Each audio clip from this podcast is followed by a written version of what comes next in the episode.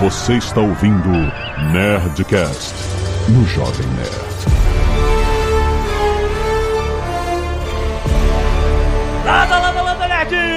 Alexandre Antônio do Jovem Nerd. Me diverti horrores, me diverti horrores. Eu sou Júlio de Filho e finalmente a Marvel acertou, meu Deus do céu. Finalmente. Eu sou Catixa Barcelos e agora sim eu acredito que é possível acabar bem uma série da Marvel, mesmo que ela não tenha começado tão bem assim. Ah, aqui é Carlos Voltor e se o Hulk esmaga, a She-Hulk arrasa. Olha o Ah. Carlos Volta. Aqui é a Zagal. É.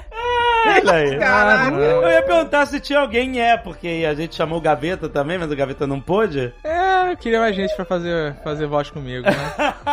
Vamos lá, né? Vamos falar de Mulher Hulk. Segundo Jurandir Filho, finalmente a Marvel acertou. e uma- o mais importante de ter o Jurandir aqui é a gente segurar ele pra ficar na leitura de mesa com a gente. Ah, caraca. Segura, segura, Jurandir. Excelente. Vem, velho. Canelada.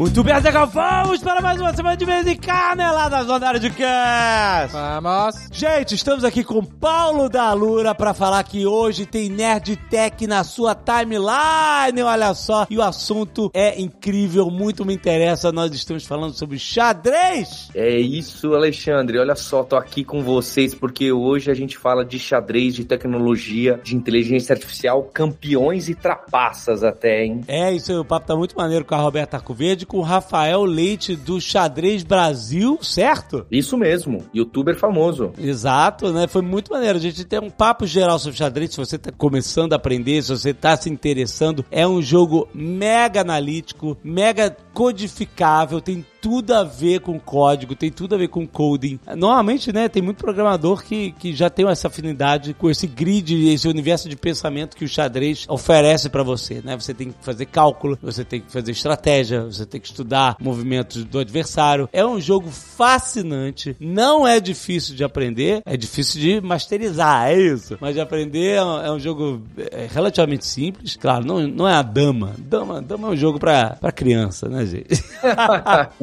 o xadrez é um jogo muito legal, muito divertido. Mesmo que você nunca tenha jogado xadrez, escuta esse programa que tá muito esclarecedor, muito maneiro. Talvez seja a sua porta de entrada. Mas o que, que a Lura tem a ver com tudo isso, Paulo? É isso, olha, é uma porta de entrada. O xadrez, assim como RPG, assim como jogos que tem cálculos, números, chance de hit e próximos passos, tem tudo a ver pra você programar seus scripts, analisar seus jogos, quem sabe escrever seu primeiro jogo de RPG via texto ou até uma engine de xadrez, que a Roberta conta isso no episódio. Então, gente, tem link aí no post, você já conhece o nosso link, já conhece o URL, é alura.com.br barra promoção, barra nerd, você tem 10% de desconto para fazer a sua assinatura da Alura e ter acesso a todos os cursos que estão lá na plataforma, para você dar um boost no seu currículo, se tornar mais competitivo e vamos jogar xadrez no Lichess, vamos embora!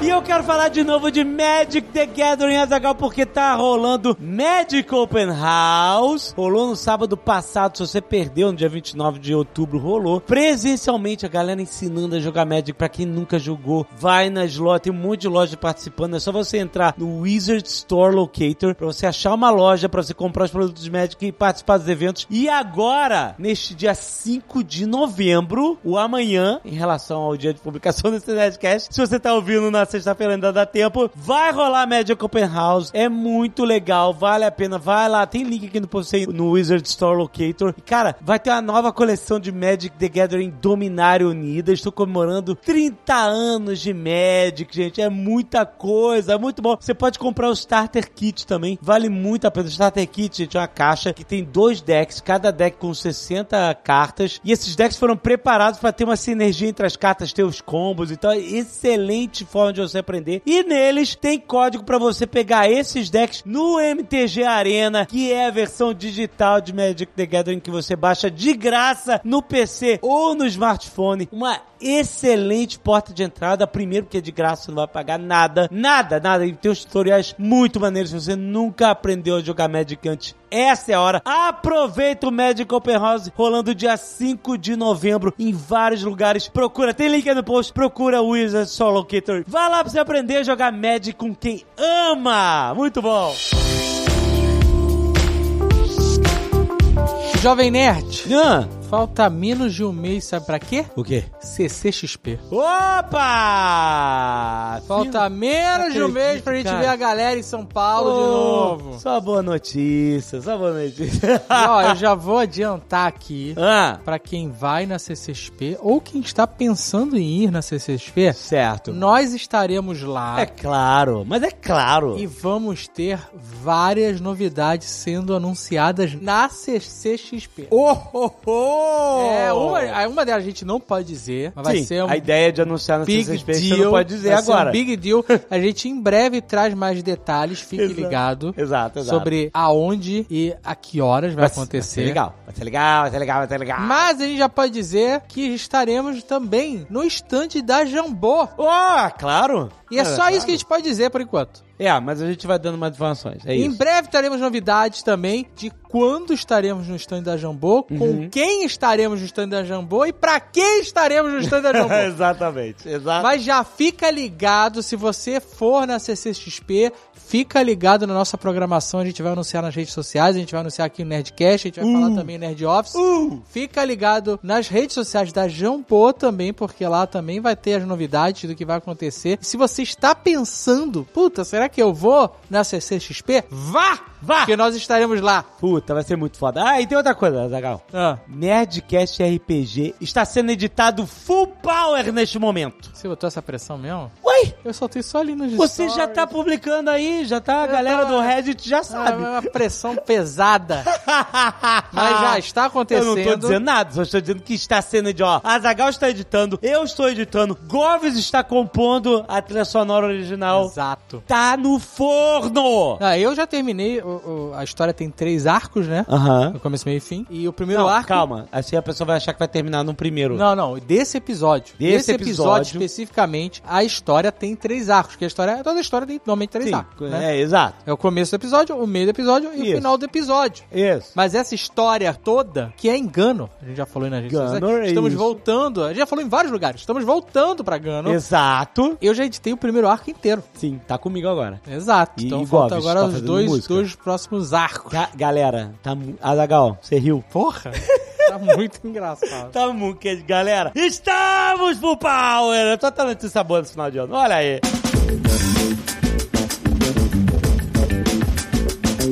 Se você não quiser ouvir os recados e e-mails do último Nerdcast com spoiler de A Casa do Dragão, atenção, vão ler e-mails com spoiler, pode pular diretamente para 21 minutos e 27 raios gama. Quero agradecer aos nerds que doaram sangue e salvaram vidas, começando com um pedido de doação para Aloísio Viana Tostes. As doações podem ser feitas na rua Conde Irajá, em Botafogo, no Rio de Janeiro. Tem outros dois lugares, tem informações aí no post. Se você puder, estiver no Rio, puder doar diretamente para Aloísio, é sempre urgente. Muito obrigado, galera. E quero agradecer a quem doou sangue já, como o Eldon Campos, Guilherme Gindre, Alisson Pereira, Rafaela Pereira da Silva, Igor Rodrigues que doou plaquetas, Danigo Rigueto, Hugo Henrique, Rodrigo Ágia, Marcos Quixeré, Fabrini Pontello, Matheus Moreno, Renato Cardoso da Silva, Denis A. Matheus, Marcelo Lucas da Silva e Felipe Heringer. Muito obrigado, seus nerds! Aí, porra, que incrível.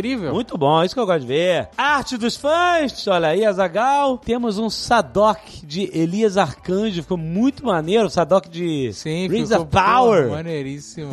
e temos também uma de Huff Gunner. Olha aí! O Guilherme Alves fez a versão chibi da Hilt e do Huff. Cara, a Hild é uma personagem que aparece no terceiro livro do Ruff. Se você ainda não leu, você vai chegar lá, ela é muito foda, tem armadura de osso, ela, ela é, é personagem... O Leonel, sabe que é um personagem muito foda. É muito legal, valeu Guilherme por ter feito a Hild, ficou muito irado. Samuel Silveira, 21 anos, estudante, roteirista, amador e fã de Gelo e Fogo, Curitiba, Paraná. Olá, nerds! Ótimo conteúdo, como sempre. Vim aqui trazer curiosidades, referências históricas e tirar algumas dúvidas colocadas no programa. Vamos lá, Casa do Dragão. Como dito pelo Marcelo, foi baseado no livro Fogo e Sangue, volume 1, mais precisamente do capítulo 12 ao 20. O capítulo 12 conta com mais detalhes o conselho ocorrido no primeiro episódio, onde os lordes dos seis reinos, o norte, o vale, terras fluviais, terras ocidentais, terras da tempestade e Campina, E decidem... Campinas? Campina. E Campinas? Camp- Galera de Campinas, abraço. Decida quem seria o sucessor. E não o rei, como o Marcelo falou. Assim, o Viserys subiu no trono. O que isso sucede, então, é extremamente similar à Primeira Guerra Civil Inglesa, a anarquia. Nela, o rei Henrique I, neto do Guilherme Conquistador, se viu num problema de herança, pois seu filho único morre em um naufrágio, sem herdeiro. Henrique decide então que sua filha Matilda deveria ser a sua herdeira, porém falha em conquistar o apoio de todos os lordes britânicos. Quando o rei morre em 1135, seu sobrinho Estevão toma o trono, junto com seu irmão, também Henrique, de Blois, que era bispo de Winchester. Eventualmente, Matilda, que estava na Normandia, invade a Inglaterra com seu meio-irmão, Roberto de Gloucester, resultando em anarquia total. Esse conflito serve de pano de fundo para os pilares da terra e o paralelo com a dança dos dragões é bem nítido. Pilares da Terra de livraço de King Follett. É isso, muito Puta. bom. Martin mesmo já confirmou que ele se baseou um pouco no conflito para escrever a Dança dos Dragões. Agora, falando sobre referências, Viserys, além de ser o rei Henrique I de Westeros, ele também é inspirado em Baldwin IV, o último rei de Jerusalém que acabou contraindo lepra e usava uma máscara de ouro. Em entrevista a um podcast, Perry Kozadini, ator de Viserys, confirmou que a doença que se abateu sobre o rei é para ser um tipo de lepra que age lentamente. Uma diferença Lepra seca, né? é, acho Porque que como a sim, gente né? aprendeu em Ele- Papillon, É, é. Papillon. lepra seca não, não, não é contagiosa. Ah, Porque ele pega o bebê, ele, Ah, é verdade. ele tá com a rainha, tá com todo É mundo isso e... aí. E ele tava no esquema Breaking Bad ali no. Sim. Já tava com uma caveirinha ali aparecendo, né? Porra. Uma diferença bem grande em relação aos livros, onde Viserys morre de problemas cardíacos causados pelo consumo de álcool. Uma outra referência, essa vinda do próprio Martin, são os nomes dos lords da casa Tully. O atual suzerano é Glover Tully e seu filho Elmo Tully. Seus netos são Kermit e Oscar Tully. Uma referência aos Muppets, não acredito. Não, não, não. Não, não, não, não, não. O Martin mandou essa. Glover, Caraca. Elmo, Kermit e Oscar aí. O cara tá de brincadeira. Ah, Ela excelente. tá nem aí mais. Agora, respondendo algumas dúvidas que ficaram sobre o programa. Primeiro, sim, o dragão que aparece no último episódio é Vermitor. É, depois que a gente publicou, o próprio perfil do Game of Thrones da HBO Aham. colocou uma foto de- com o nome do dragão. Ah, tá, olha aí. A Fúria de Bronze, Vermitor, que pertencia ao rei Jaehaerys, anterior ao Viserys. Ele é um dos seis dragões sem cavaleiro, ou... Cavalheiro? Desculpa, Ih, tô maluco. Ele é um dos seis dragões sem cavaleiro. Os outros Mas são... o cara que monta o dragão não deveria ser um cavaleiro, né? Deveria ser um dragonzeiro. Uai, Ah, é que é o Rider, né? É, então, mas porque a tradução português- cavaleiro, É, porque- entendi, é verdade. Outros, o montador, né? Outros são Asa Prata, asa prata? deve ser Silverwing, alguma coisa assim. Ah, Que pertencia à rainha Alissane, esposa de Jaehaerys. Os três selvagens, o canibal, o Grey Ghost e o Ship Stealer. Ship Stealer é maneiro. porra. e o dragão do Leonor, o Fumarésia. Também tá sem, sem ninguém. Segundo, não é o sobrenome que deixa alguém domar o dragão, é o sangue. Quanto mais puro, mais fácil fica domar um. No Game of Thrones, por exemplo, um dos personagens cortados da série tenta domar um dos dragões da Daenerys, porém seu sangue não era puro o suficiente, ele morre queimado. Ele tava falando do livro, que foi do cortado livro, da isso, série. que não apareceu na série. É, o cara foi cortado da série. Terceiro, esclarecer a questão dos bastardos. Para facilitar ao público e ao departamento de maquiagem, provavelmente, os showrunners definiram que a característica da bastardia dos filhos de Renira seria o cabelo e cor da pele, não o nariz como é nos livros. Hum, Pois existem Targaryens é, puros de cabelo preto, como a própria Rhaenys, a rainha que nunca foi. Ah, então ela no livro não tem, ela tem cabelo preto, é isso? Eles botaram ela de cabelo branco na, na série? porque disse E aqui. tanto Corlys quanto Leonor são brancos no livro. Como isso provavelmente iria confundir um pouco o público, deve ter ocorrido a decisão de fazer o cabelo ser a característica definitiva de bastardia. É isso que tem a acrescentar. Continue o bom trabalho. PS, sobre a abertura, respondendo a dúvida do Jovem Nerd, sim, ela muda. Cada símbolo pertencente na mesma representa um Targaryen da linhagem que se sucedeu até o começo da série. Quando alguém relevante nasce, um símbolo novo é adicionado à mesma. Já quando alguém morre, esse símbolo se enche de sangue. Olha só. Isso fica bem nítido no episódio episódio 9, quando o símbolo do Viserys e sua coroa se enche de sangue. Olha aí. é Olha mais aí. sutil a diferença, mas tá lá. Muito legal. Tarcísio Pureza, 34 anos, vocalista em cover dos Mamonas Assassinas. Olha aí. Pai da Baby Aurora e dublador do Aemon Targaryen. Olha aí! Nosso tapa-olho! Casagal tanto gostou. Nosso dublador do Eamon, que legal! É, esse veio- não é novidade pra mim, porque ele entrou em contato no, na DM do WhatsApp. Ele te mandou, né? Maneiro.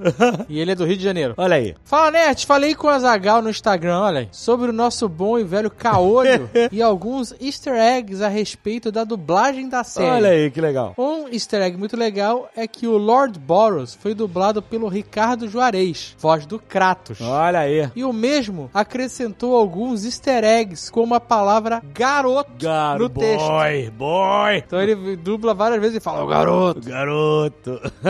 Muito bom. Outro easter egg é a cena final, onde o Godzuki acaba em pedaços. Tivemos duas gravações distintas na hora de gravar. Na primeira versão, Aemon termina com um sorriso no rosto, denotando que queria mesmo matar o sobrinho. Caraca, ele pode dar esse. Ele pode mandar esse spoiler? Ele mandou aí? aqui. Eles tinham uma outra versão. Tinha outra vez, ele acabou de mandar essa. Na outra versão, a que acabou indo pro ar, ele faz cara de mamãe vai cortar minha mesada. Ah, caraca. Nessa segunda, eu precisei gravar áudios adicionais onde ele tenta conter sua querida baleia idosa. É, ele fala, não, não, não fala isso, fala. Aham, aham. Caraca, tem uma cena dele felizinho, cara. Ele tem, tem uma cena que, então, que era intencional e a outra não. Olha, eu vou te dizer, eu entendo o showrunner. Eu gravaria as duas cenas também. Ah, sim, sim. Mas é claro, ficou muito mais maneiro ele não, ele não querer ter feito isso. Eu fico muito mais tenso a, a situação, mas porra, é maneiro saber que teve outra. E ele ainda manda dois áudios. Um áudio com um pedaço da dublagem mesmo. Pra, é porque, né, se você não ouviu dublado, Isso. você ouvir a voz dele aí. E tudo- a, a zoeira, a zoeira que ele fez. do. Raymond contando pra mãe. Olha aí, puta, vamos, toca aí, Léo. Eu quero que você tire um dos seus olhos. Como pagamento pelo meu. Um só vai servir. Não quero cegar você.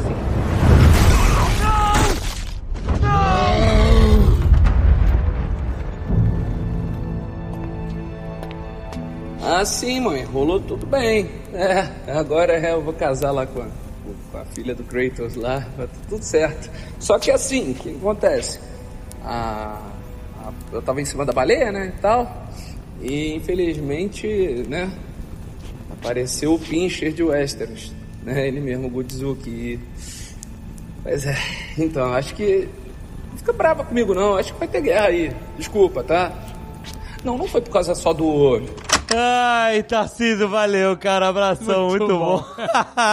Tiago Garcia, 22 anos, fisioterapeuta, São Paulo, SP. Veio parabenizar pelo excelente Nerdcast e fazer um contraponto como alguém que, assim como o Dom Azagal, teve dificuldade maior pra se conectar com a série, no meu caso, principalmente com os personagens. Queria levantar alguns pontos que achei falhos da série e que poderiam até ser contornados com um diálogo ou dois. O retorno de Otto Hightower ao cargo de mão do rei depois da morte do Lionel Strong foi muito esquisito, considerando que todos os motivos que o fizeram ser expulso do cargo continuavam válidos. E considerando que Rhaenyra pediu isso ao pai por medo das articulações contra sua ascensão ao trono, errada não estava. E anos mais tarde, quando o cargo fica vago, ele simplesmente retorna porque sim. Não, não é porque sim, né? É porque a esposa. Você, você Ela era- era- era filha Tiago dele. Garcia. Tiago Garcia. rainha. Tiago Garcia, 22 anos. Não é casado, com certeza. Eu posso assumir aqui que não é. Então ele não sabe que o rei, casado alguns anos já, agora tem a pressão da esposa querendo que o pai volte a ser mão do rei. pois é, pois é. Então tá mais do que justificado. É, eu também acho que é isso, pressão da rainha. Só isso. né? Exato. Esposa dele. As atitudes de Rhaenys e Renira em não atacar os verdes não faz sentido. No caso de Rhaenys, depois de ter sido aprisionada e orientada a apoiar os verdes, Quem é Renes? Rhaenys é a rainha que nunca foi. Ah, tá. Depois de ter sido aprisionada e orientada a apoiar os verdes, era evidente que quando ela eh, se recusasse, seria morta. Porém, ela não ataca para que a série não acabe ali. Mas a gente discutiu isso, que ela, ela fala, não quero começar essa guerra. Eu vi um, eu vi um vídeo Ah, que bota essa cena e aí quando o dragão dá aquele grito, ah. substituíram pelo gemidão do Zap. Perfeito. É claro. Ficou muito bom. O dragão. Porque todo mundo fica de olho fechado, olhinho fechado assim, né? Ah, cara, que maravilhoso. No caso da Renira, tem até uma justificativa a mais dizendo que não queria ser ela a iniciar a guerra. A Rhaenys falou isso. Porém, ou ninguém avisou a ela que o mestre da moeda e Lord Castle foram mortos por apoiá-la, ou é mais um caso de assassinato comum no castelo, como foi dito no programa. O fato de Renira não contar ao Corlys e Rhaenys a verdade sobre o filho deles também me é estranha. Afinal, ela poderia garantir uma casa forte, aliada, sem nenhum empecilho entre eles e dar um pouco de conforto aos dois. Mas aí o problema é que aí o casamento dela entra em xeque. É, Que esse só, é o problema. Só tem uma maneira de você manter, manter um segredo entre as pessoas, é duas delas estarem mortas. É, vai sair, esse, esse segredo vaza, não tem jeito, esse segredo vaza. Alguns outros pontos, como o que faz as pessoas idolatrarem Damon, também não me faz descer. Mas isso já vai além da série desse e-mail que já tá enorme. No fim, usando o termo de Jovem Nerd, essa temporada ganhou só pelo saldo de gols. Pô, que isso, cara, achei que me ganhou demais. Achei a temporada excessivamente arrastada e previsível, e além de Viserys, Corlys e Renira, não consegui torcer por ninguém. Mas acredito que a Pô, segunda... você torceu pra três? Pois é, cara, a gente pra caralho que você tá torcendo aí. Mas acredito que a segunda temporada vai ser bem melhor. Abraço pra toda a família Jovem Nerd, agradecimento por nos ajudar a nos livrarmos do rei da noite brasileiro depois de quatro anos de inverno barra inferno. É isso aí, meu querido!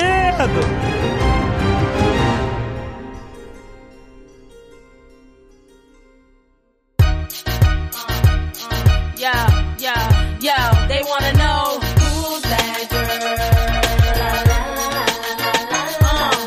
Mas olha só, quando eu terminei a série, eu adorei, fui no Twitter. Gente, adorei a série maravilhosa. Caraca, você já tá no final da série, é isso? Já acabou? Não, não, eu só tô dizendo que. que Episódio de 30 eu fui minutos com cerveja surpreendido- foi. Eu fui super surpreendido que teve uma, uma divisão muito grande de pessoas que realmente odiaram. Eu Fui xingado e cacete. Podem gostar mais paradas sem ser xingado. Mas Normal, o. normal, situação normal de internet. É. 2022, Elon Musk, dono do Twitter. É, pois é, né? Faz Ah, hoje qualquer coisa, você vai ter. ho- Hoje é tudo bem assim, ou você ama ou você odeia. E se você ama, as pessoas que odeiam te odeiam, e se você odeia, as pessoas que amam odeiam quem odeia. É, exato. Perfeitamente colocado. Será que foi um negócio de, de gosto pessoal, de expectativa Mas do que tudo a é gosto tava pessoal. esperando? Tudo é gosto disso? pessoal. Mas existe um movimento orquestrado também, né? É, existe a expectativa, de verdade, ninguém conhece a Mulher Hulk. Não, ninguém. É, ninguém. Ninguém conhece a Mulher Hulk. A minha expectativa pra assistir essa série, porra, ela foi perfeita. Mas você leu. Eu, exatamente, eu amo os quadrinhos da She-Hulk, principalmente da fase do John Byrne, que é a que quebra a quarta parede loucamente, que nem essa série faz, e a do Dan Slott, que é a parte dela sendo advogada de casos tipo o Homem-Aranha processando o JJ Jameson por... Difamação. É, difamação. Mas sabe o que, que eu, eu achei meio nhé, eu particularmente? É, Não é nada disso. Não é É. quebrar a quarta parede, não é ser episódios mais CGI. curtos.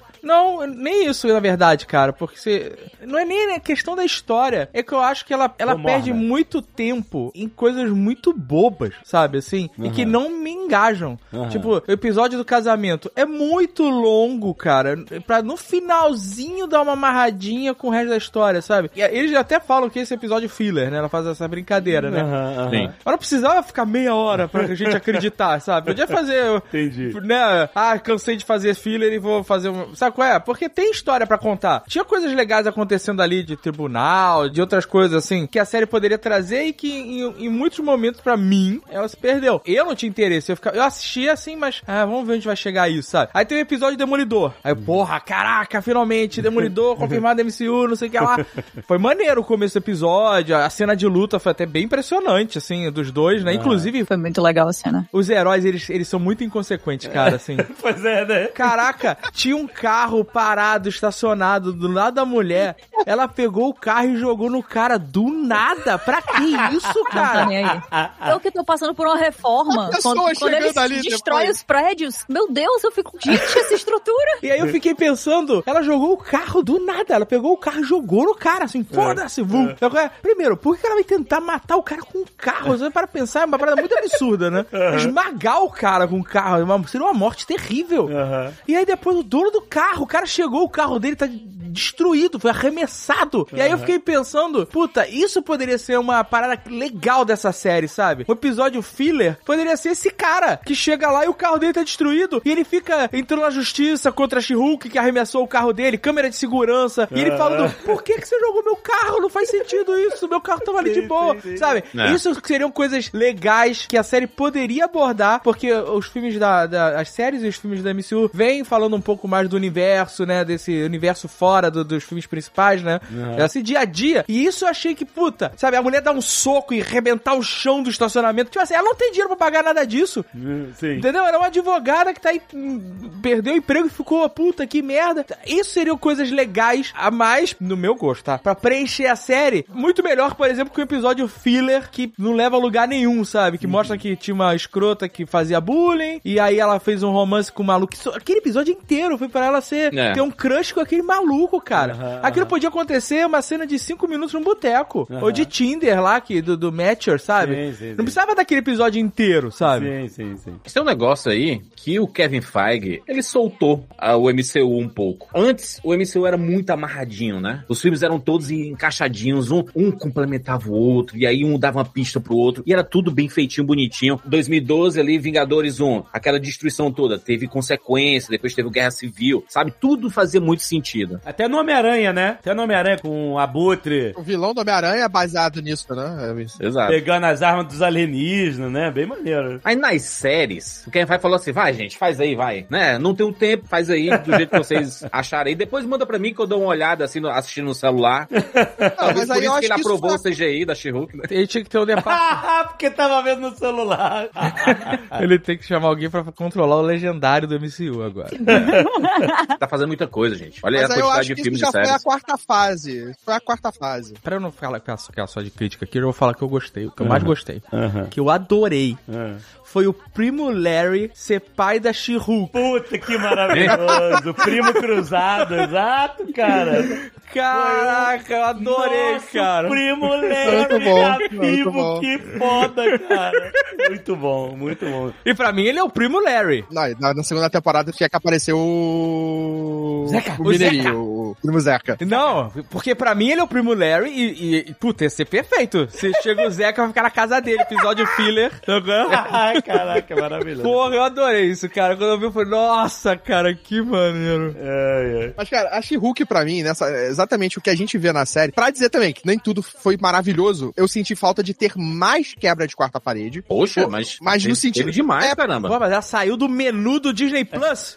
Não, mas isso foi, cara, isso foi o último episódio. É. Não, mas, pô, todo episódio tem praticamente. Todo episódio Mas tinha. a- era né? quebra tipo Fleabag. Era uma quebra Só de É. olhar, né? É, muito simples. Na- nos quadrinhos da She-Hulk, cara, era isso o tempo inteiro. Só que era no nível dela brigar com o desenhista, dela reclamar com o roteirista que tava fazendo merda e ela vai lá e muda a parada. Mas tem isso literalmente no último episódio, Carlos. Literalmente. Não, sim, mas só tem. Eles isso concentraram falando, tudo isso no queria- final, né? Exato, vai eu queria que tivesse isso mais vezes durante a série. Eu não que sei se tivesse ela funcionar tão pulando com. Eu acho que ia ser cansativo, porque você não ia ter desenvolvimento de história no É. final, né? Apesar da gente forma, você falou desse eu acho episódio que, eu acho que ia do ser muito comparado com Fleabag mesmo. Porque eu acho que quando você faz isso em audiovisual, principalmente só essas olhadinhas ou então um comentário rápido sobre uma coisa que tá acontecendo o tempo inteiro com o público, já é comparado com Fleabag imediatamente se você faz quebra da quarta parede como se Fleabag tivesse inventado isso, É. antes de qualquer outra coisa. Mas é porque Fleabag faz muito bem, né? É muito bem feito, né? Nossa, faz É, Fleabag fez bem perfeitamente. pra caramba. É bom demais. perfeitamente. Demais. Fleabag é irretocável. Mas a She-Hulk pegou muito do Fleabag. E Fleabag é quase uma série da MCU porque tem o, o- o Bruce Banner, né? Não, é o Bruce Banner fake. É, aquele padre é igual. o-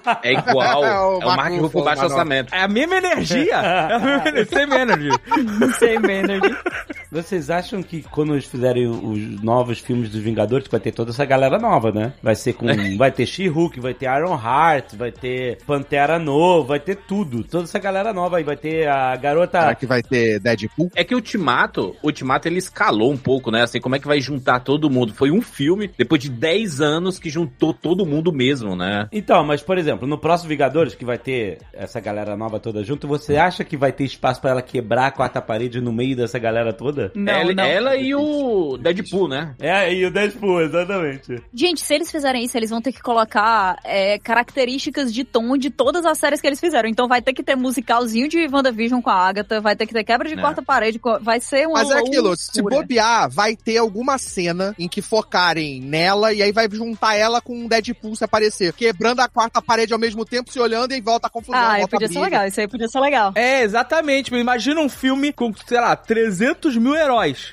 É, os caras não vão ter tempo de tela pra todo mundo. É, Impossível. Então, eu acho que é bem isso que o Carlos falou. Vai ser tipo uma ceninha muito rápida. Se te- na hora de dar um socão, não sei o que lá, ela olha pra gente, Uma sabe? olhadinha, Dá é. uma piscadinha No aí. máximo isso. É, já é legal pra caramba, É, já sabe? Isso é legal mesmo. É verdade, é verdade.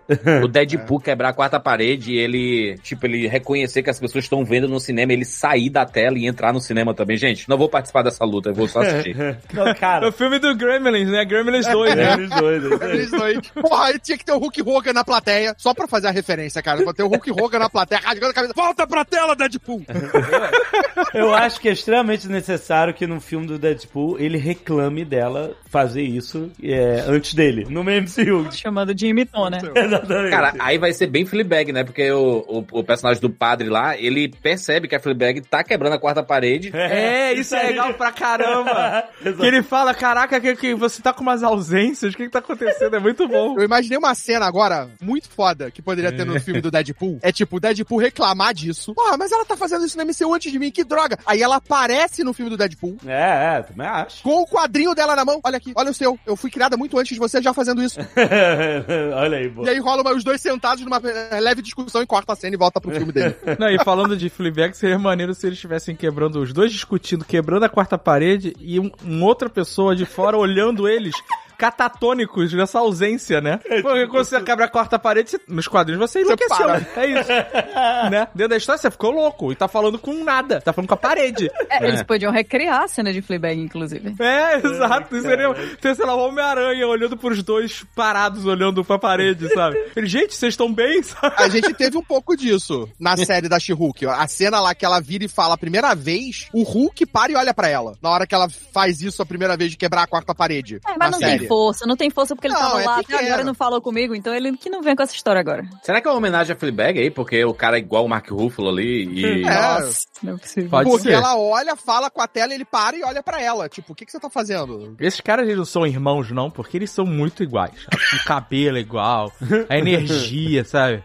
Aquele cara que te cansa só de você olhar, você fica cansado. Ele te- é um vampiro emocional. Que isso? Cara carismático, fofo. O padre ou o Mark Ruffalo? O padre, nosso Moriarty. Mas ele tem a energia do Mark Ruffalo. É, tá triste por por tá ali. É, exato. Tipo, o cara tá. co- É Edward Norton, sabe? Cumprindo o contrato. É isso, sabe? I'm Jennifer Walters. I'm a lawyer. Oh, I'm not a superhero.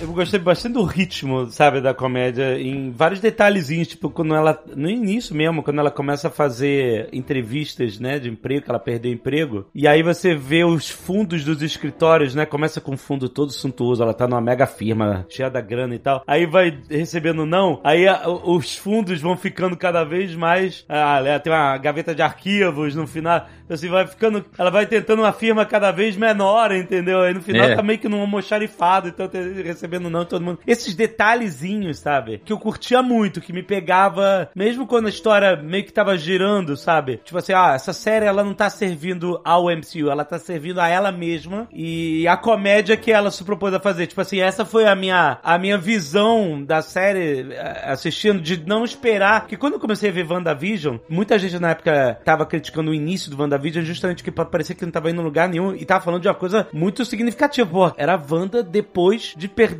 o Visão, né? Como o que que tá acontecendo? Caralho, que viagem é essa e tal? E a gente queria mais imediatamente. Foi a primeira série do MCU, a WandaVision, não foi? É. Foi, Sim. foi. E a gente tava querendo imediatamente é, um pontapé pra andar a história depois do Ultimato, né? Porra, anda essa história, quero ver. E muita gente ficou, na época, meio, nhé, decepcionada, porque a história tava meio que girando só em volta dela mesma e não empurrando o lore do MCU. E essa história não empurrou em nada o lore do MCU também, entendeu? Foi, para mim, pareceu a mesma vibe, até menos, porque a Wanda, WandaVision ainda jogou umas, umas coisinhas lá dos poderes lá da, sabe, de mudar o DNA das pessoas que entravam no- na redoma dela, etc. E esse não, esse, tipo assim, foi toda uma história de origem e, tipo assim, olha, vamos criar aqui a comédia desse mundo da Mulher Hulk, é a revista mensal dela, e ela não vai empurrar uma saga maior. Assim, a não ser o fato de que ela vai aparecer numa saga maior e você já conhece ela, como aconteceu com, sei lá, Capitã Marvel, esse tipo de coisa. Sim. Sim, sim. É, mas eu acho que. É, eu acho, única coisa que acho que é tá- diferente. O tom que elas colocam, as duas séries colocam pro próprio público é muito diferente. Porque eu acho que o que a gente sentiu muito agora assistindo She-Hulk é que a gente mesmo não foi exigido de levar aquilo ali a sério, né? Porque quando a gente tava assistindo WandaVision, a gente tava muito na vibe de deixa eu procurar easter eggs e na É, verdade eles vão colocar é. o Mephisto e agora o MCU vai pra frente. Exatamente. E agora a gente tá assim, ah, beleza, uma série leve de episódios de meia hora que ela realmente não se propõe a nada, então eu posso assistir completamente relaxado, sabe? Eu não vou assistir como um grande explicadão e ficar tenso com qualquer coisa que aparece porque eu acho que vai impactar no próximo filme dos Vingadores. Eu acho que essa sensação de relaxamento, ela é positiva também pro público da Marvel. As séries da Marvel, a gente sofre com aquela contradição de que, cara, será que essa série merecia um episódio semanal? E aí vem outra pergunta junto assim, será que essa série sobreviveria se se tivesse saído inteira? Tipo assim,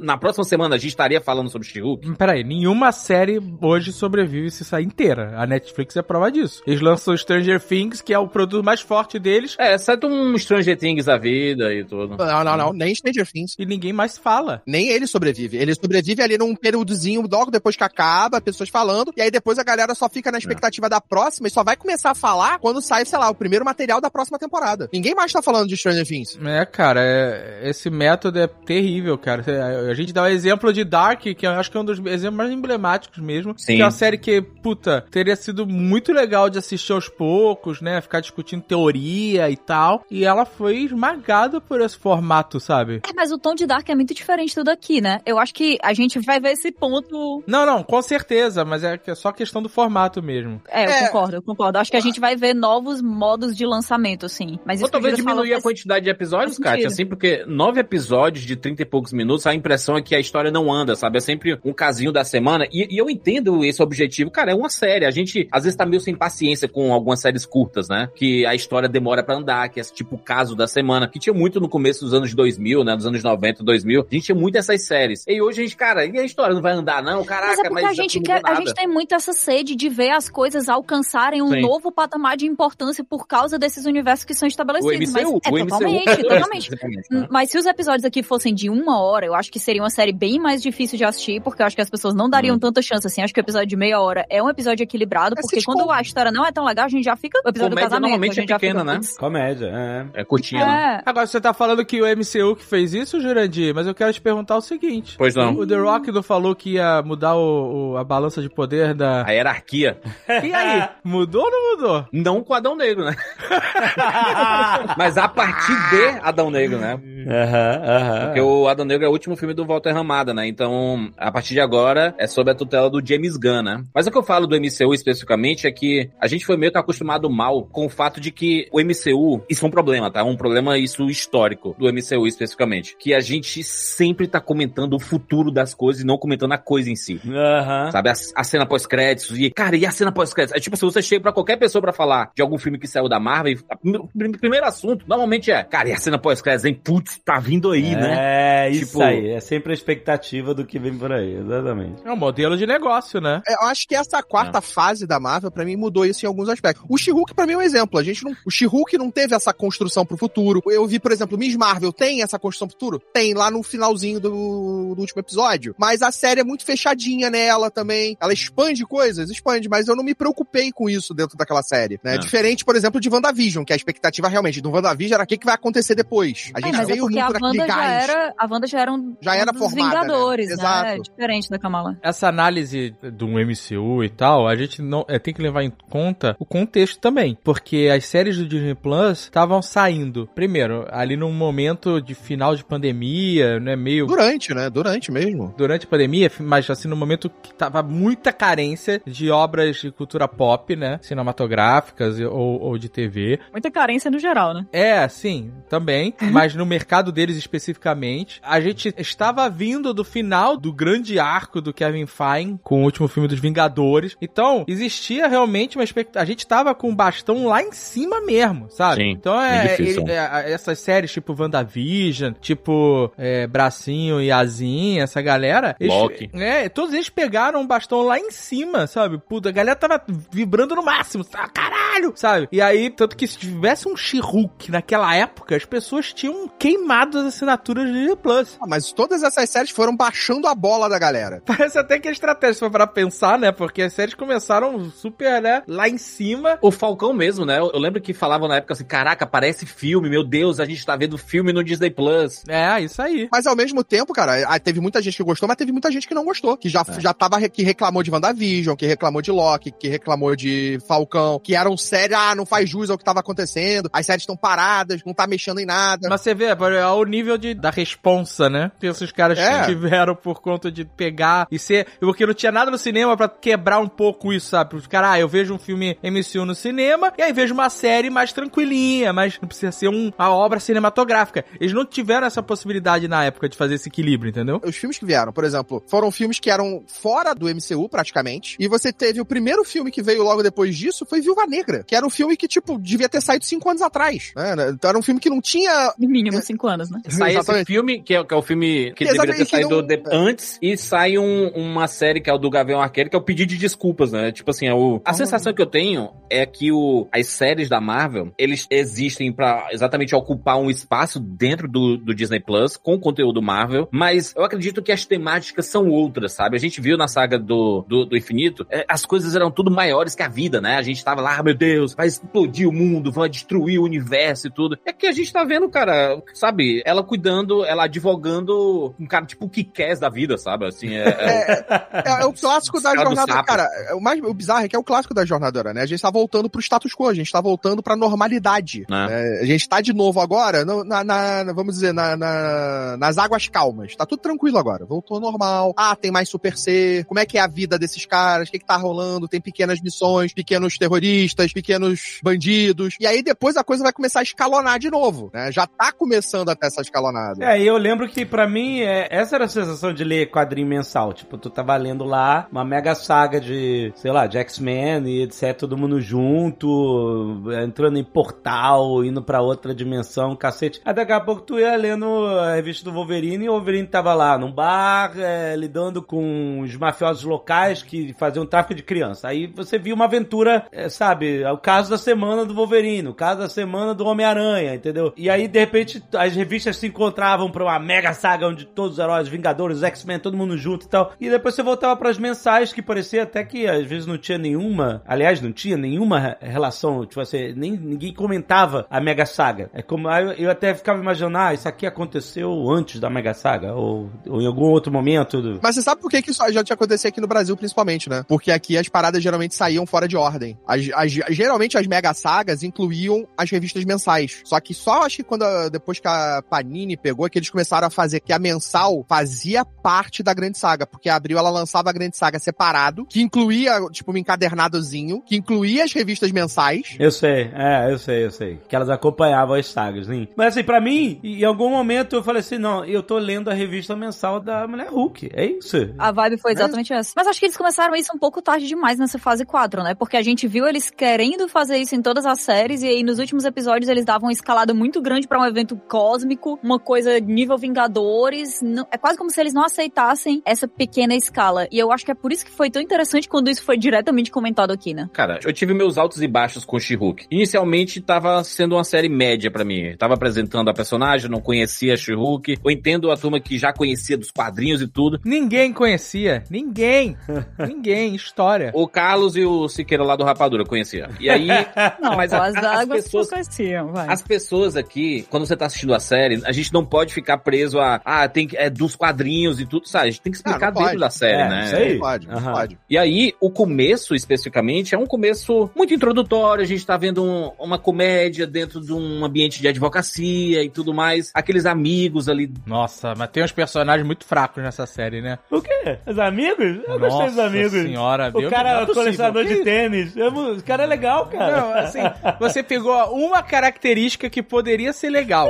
Mas o cara é muito ruim, o personagem é muito bobo, cara. É, é quase caricato. É, me incomodou demais isso. É comédia, cara. É a série que de um lado você tem o Tim Roth e do outro lado você tem um, um, sabe, um abobalhado. É muito ruim, cara. É muito ruim. Ela me lembrou duas séries de advogados que eu acompanhava. Ellie McBeal. Ellie McBeal Ellie McBeal tem. É, e Boston Legal. sim. Ela me lembrou exatamente. Boston Legal era que tinha o William Shatner, né? Isso, como isso. Danny Crane. Danny Crane. E era exatamente, tinha muita dessa coisa da seriedade em alguns episódios, da coisa das firmas, e ao mesmo tempo, uma galhofa muito absurda. Ellie McBeal era Scrubs de advogado, era isso. É. Tinha essas, essas loucuras. E aí você tinha no Boston Legal o lado sério, né? Que tinha a galera séria, e você tinha o William Shatner com o James Spade, que era um galhofa pra caramba.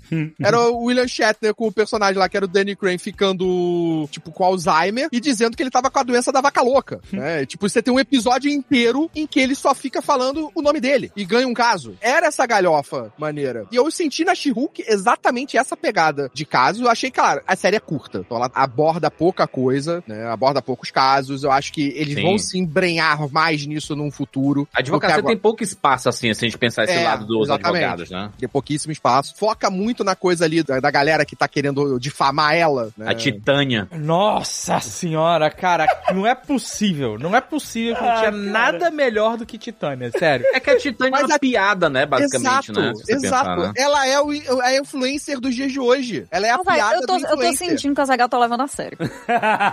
Eu não tô levando a sério, né? Não, é- Vou assistir a série da sentindo. She-Hulk e vou levar a sério. Levou a sério, levou a sério, levou a sério. Tô sentindo que levou um caderninho de anotações. Eu esperava mais de alguns personagens mesmo, tipo esse núcleo aí, Titânia, os amigos dela do trabalho. Eu acho muito Denene a parada, qual é? Para os amigos dela é a Denene e o, e o patrão da Denene, sabe? Puta, e, e aí, cara, eu não consegui gerenciar minha expectativa, essa é a verdade. Não antes de começar a série, mas durante a série. Sei. Porque você começa com o T-Roth. Cara, puta, ator foda, sabe? Entrega pra caralho. E achei até maneiro aquele núcleo. Não, eu só tô mudado. E eu só que eu tô aqui de Crocs e que só quero minha liberdade condicional. Achei maneiro essa parte bem advogado. E ela tem que ser advogada mais Shiruki, porque o escritório precisa ter um advogado herói. É um puta argumento maneiro, sabe? Faz totalmente sentido. Pra mim isso tá funcionando pra caralho. Não é? Aí a gente avança um pouco, a gente tem o Demolidor, cara, sabe? Com Charlie Cox. Aí a minha parada foi lá pra cima. que eu Falei, agora vai. E no final vai a morte horrível do Demolidor. Por quê? Nossa, cara! O cara termina o episódio caindo literalmente do céu com carinha de bobo. Ah, mas aí, peraí. Aí eu- Puta que pariu. Aí você, não, não, mas aí você já desmontou porra. tudo, cara. você tá levando a sério. Ali era a galhofa explodida no máximo, no nível atômico. Coitado do Charlie Cox, ele merecia mais, cara. Caraca, esse não é o Demolidor da Netflix, né? É, esse não é o Demolidor da Netflix. Cara. Ele veio com uma puta promessa no Homem-Aranha. Ai, ai, não, calma. Não, quando a galhofa alcança quem a gente não quer, a gente se magoa, pô. eu só lembro do que quando eu vi o Rei do Crime, eu fiquei, putz, eu quero tomar seis doses de uísque, esquecer que isso aconteceu, sabe?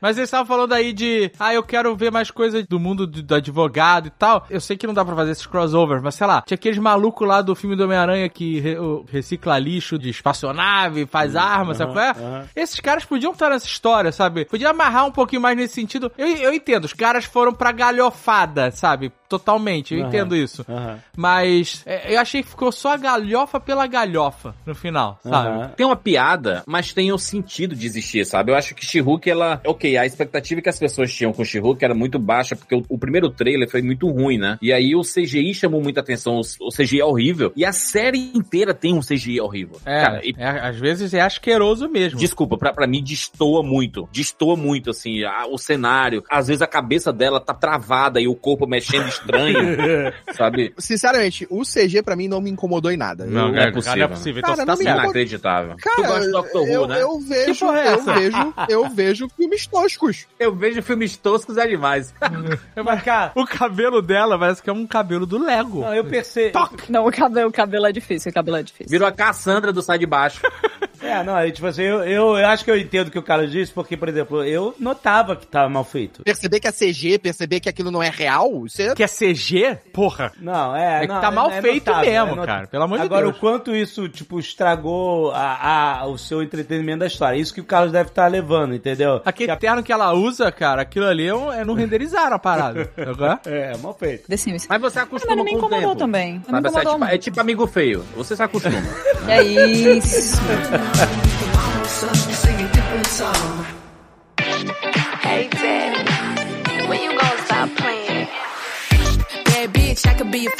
Essa série tem umas paradas que me incomodaram, mesmo eu tendo gostado do negócio. Aquele episódio que ela vai presa, e aí começa o episódio replicando a abertura da série do Hulk. Ah, sabe? é. Nossa, irado. Pô, irado. Não, esse começo foi muito foda. É o último episódio, basicamente. né?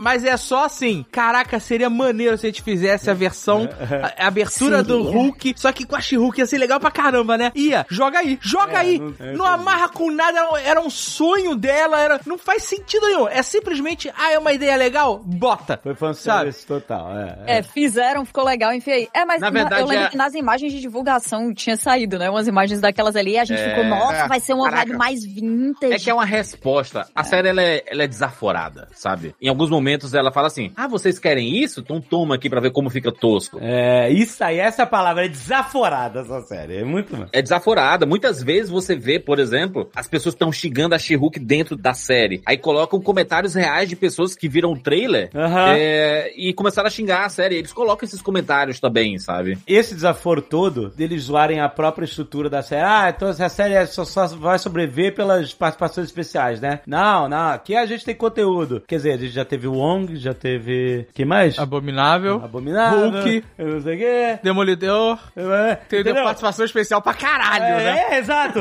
E aí, tipo assim, eles mesmos fazem autocrítica, né, sabe? E eu acho que isso manteve um bom humor, esse desaforo. Pra mim, foi ótimo. Cara, mas sabe o que Eu tô parece um pouco? aqui na tua cara. a Mas, mas- mas aí parece assim, vamos fazer mesmo, é isso mesmo, a gente é ridículo nesse ponto, a nossa série só tem participação especial, mas no final a gente fala assim, Brinks. Não, não é só. Sabe? Isso não é. Ah, esse efeito tá super tosco, ah, é tosco de propósito. Brinks. Não, não é. Mas, cara, Não, a, não, não. a She-Hulk, ela é uma advogada. Sorrisinho no final, emoji de sorriso. Achei bacana porque pontuaram bem qual vai ser o papel dela dentro do MCU. Vai ser essa personagem que vai cuidar desses casos. Afinal, a gente tá no universo super-herói. Então, uma coisa que me incomodou na série, que é o fato assim, cara, tudo virou herói, né? Tem herói pra todos os lados, tem mutante pra todos os lados. Do nada começaram a surgir os mutantes, assim, sabe? E eu, eu não gostei dessa introdução. Isso é uma coisa legal, o Wolverine confirmado no MCU, né?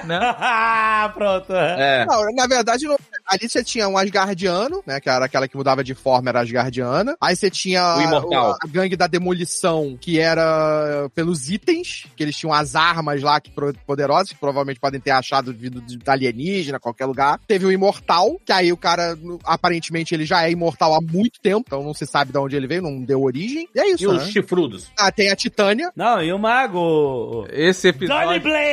Esse episódio é Donny totalmente Blaze, cara. esquecível, Donny- cara. que eu É muito bom. Não é É, possível. muito bom, cara. Donny Blaze, olha só. Ai. E Eu nem lembrava desse episódio. Cara, é muito- mais. Esse episódio eu adorei, porque eu adorei a Party Girl que ficou com o Wong. A Medicine. Ah, Madison! Cara, Ah, ela com certeza vai voltar. ah, com cara, certeza. só o diálogo dela falar que ela, Party Girl com um drink falando do nome e que por acaso ela passou por algumas dimensões, fez um pacto com o demônio bode e voltou com o coração na mão. Que coisa, pra, isso pra mim é maravilhoso, cara. Acidentalmente. é Cara, bom. Icônica. Ela matou o. Mephisto, né?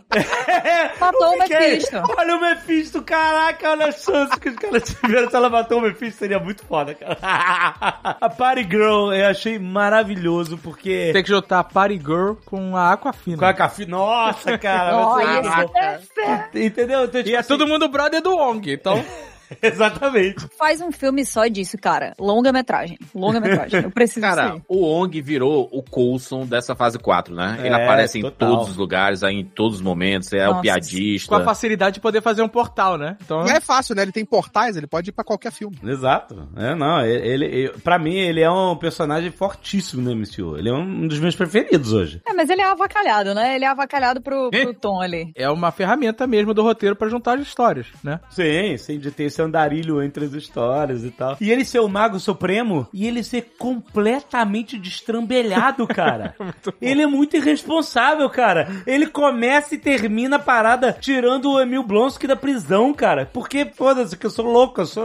Eu precisava de um desafio pra ganhar o direito de ser o Mago Supremo. Assim, eu gosto pra caramba, assim, claro, a pessoa pode não gostar desse nível de galhofa né, na história, de ter a Party Girl que foi no, no inferno e, e fez um pacto com o demônio e ficou achando tudo engraçado. Mas, pra mim, essa quebra da seriedade do MCU, que sempre rolou de forma diferente. Sim. Pra mim, isso é uma fórmula. Nossa, isso me agrada demais, essa fórmula de você quebrar. Você quebra um pouquinho aqui, faz essas piadas, mas depois você volta e tem os vilões que dominam o universo, o, o multiverso, o cacete. Mas, assim, pra mim, isso é totalmente o Nerdcast de RPG. Por isso que eu acho que eu tenho esse viés, sabe? Pra mim, essa é a cena em que os heróis, no, no segundo episódio de Gano, quando os vilões chegam lá no castelo mostrando a cabeça do dragão e acusando os caras de serem uns farsantes, e o Carlos tá todo mundo escondidinho atrás do muro do castelo, e o Carlos grita assim: Esse aí não é o dragão que a gente matou? Aí eles, é. Aí o Carlos levanta a cabeça e fala assim: Esse aí é o dragão que a gente matou! Sabe, esse nível de galhofa era uma cena séria. É Chapolin quase. Esse é exatamente essa quebrada, cara. Eu amo isso demais. E aí, quando acontece isso no MCU, a Party Girl pra mim é um, é um exemplo clássico disso. Eu, eu adoro. Então, eu já tive o viés de gostar dessa série por causa desses fatores, né? Mas eu entendo que nem todo mundo gosta. Ok, não tem problema. Né? Eu entendo o argumento. Eu gosto muito do Wong como personagem, mas ele ser o Supremo e ele ser tão avacalhado assim me dá uma coisa, sabe? Acho que dentro dessa tua comparação é quase como se ele fosse um personagem do Nerdcast RPG que surgiu em Cthulhu e agora ele, ele tá enganou, se liga? É um outro nível de É, avacalhação é, que é faz a isso. gente levar toda a história de tudo em Cthulhu menos a sério. É. Mas aí a gente entra na ideia de que não tinha outra opção pra ser Mago Supremo, né? Todo mundo desapareceu, só sobrou não ele. tinha porque o robô do Kevin Feige não botou. É, isso foi uma coisa que, cara, tinha que ter tido, sei lá, um mágico de Oz nessa porra. Porque a gente acabou que a quarta parede não foi quebrada pro mundo real. Calma, isso vai ser no, no Quantum Mania, Mágico de Oz. Vai ver. né? Tinha que ter, não, mas eu esperava. Quando ela saísse da sala ali do Kevin, Hum. da sala do Kevin, o Kevin Feige só botasse a cabecinha assim pra fora e voltasse pra trás. Não, mas não, ele não, não ia precisa. aparecer, cara. O Kevin eu Feige, sei, mano. pô, mas Tá tinha que, maluco. porra. Não, mas aí, aí você. A piadinha do Kevin lá do robô Kevin, eu achei. Bom demais. Ah, Ah, eu achei muito não, fraco, muito muito bom, É que todo mundo fala que o Kevin Feige é a mente por trás do MCU. Meu Deus, como é que uma pessoa consegue imaginar tudo isso? Não é uma pessoa, é um computador, né? É uma piada boa. Ah, amor, velho. É, Ele tem tipo um bonezinho, Azagal. É muito bom. Muito ruim, Deus me livre. Se fosse o ator fazendo o Kevin Feige, eu acho que seria maneiro, sabe? o bonezinho. A Shimuk zoando o Kevin maravilhoso, assim. Por que que todos os seus filmes, os personagens têm problema com os pais? Por que que todas as séries Isso- isso acabam sim é desse muito- jeito? É muito personagem de RPG isso aí. É, caralho. Vou criar um personagem, os pais dele morreram de maneira trágica. É. Não, e, e a, a piada boa, né, do... Assim, ah, porque as pessoas dizem que seus filmes e suas séries são todos iguais. Ele, quem disse isso? Quem é? A internet aí. Ah, tá. Então, mas se, se fosse um cara fazendo o Kevin Feige, que eu duvido que fosse o Kevin Feige de verdade, né? O cara não é ator, nem nada. Mas se fosse um cara fazendo o Kevin Feige e ele tivesse as mesmas reações que o robô, porque são super humanas as reações que o robô tem na maior parte do tempo, Não. eu acho que seria mais engraçado, sabe? Tipo, o cara é o fodão de terno e boné. Já, ele, por si só, já é uma caricatura de um ser humano, né?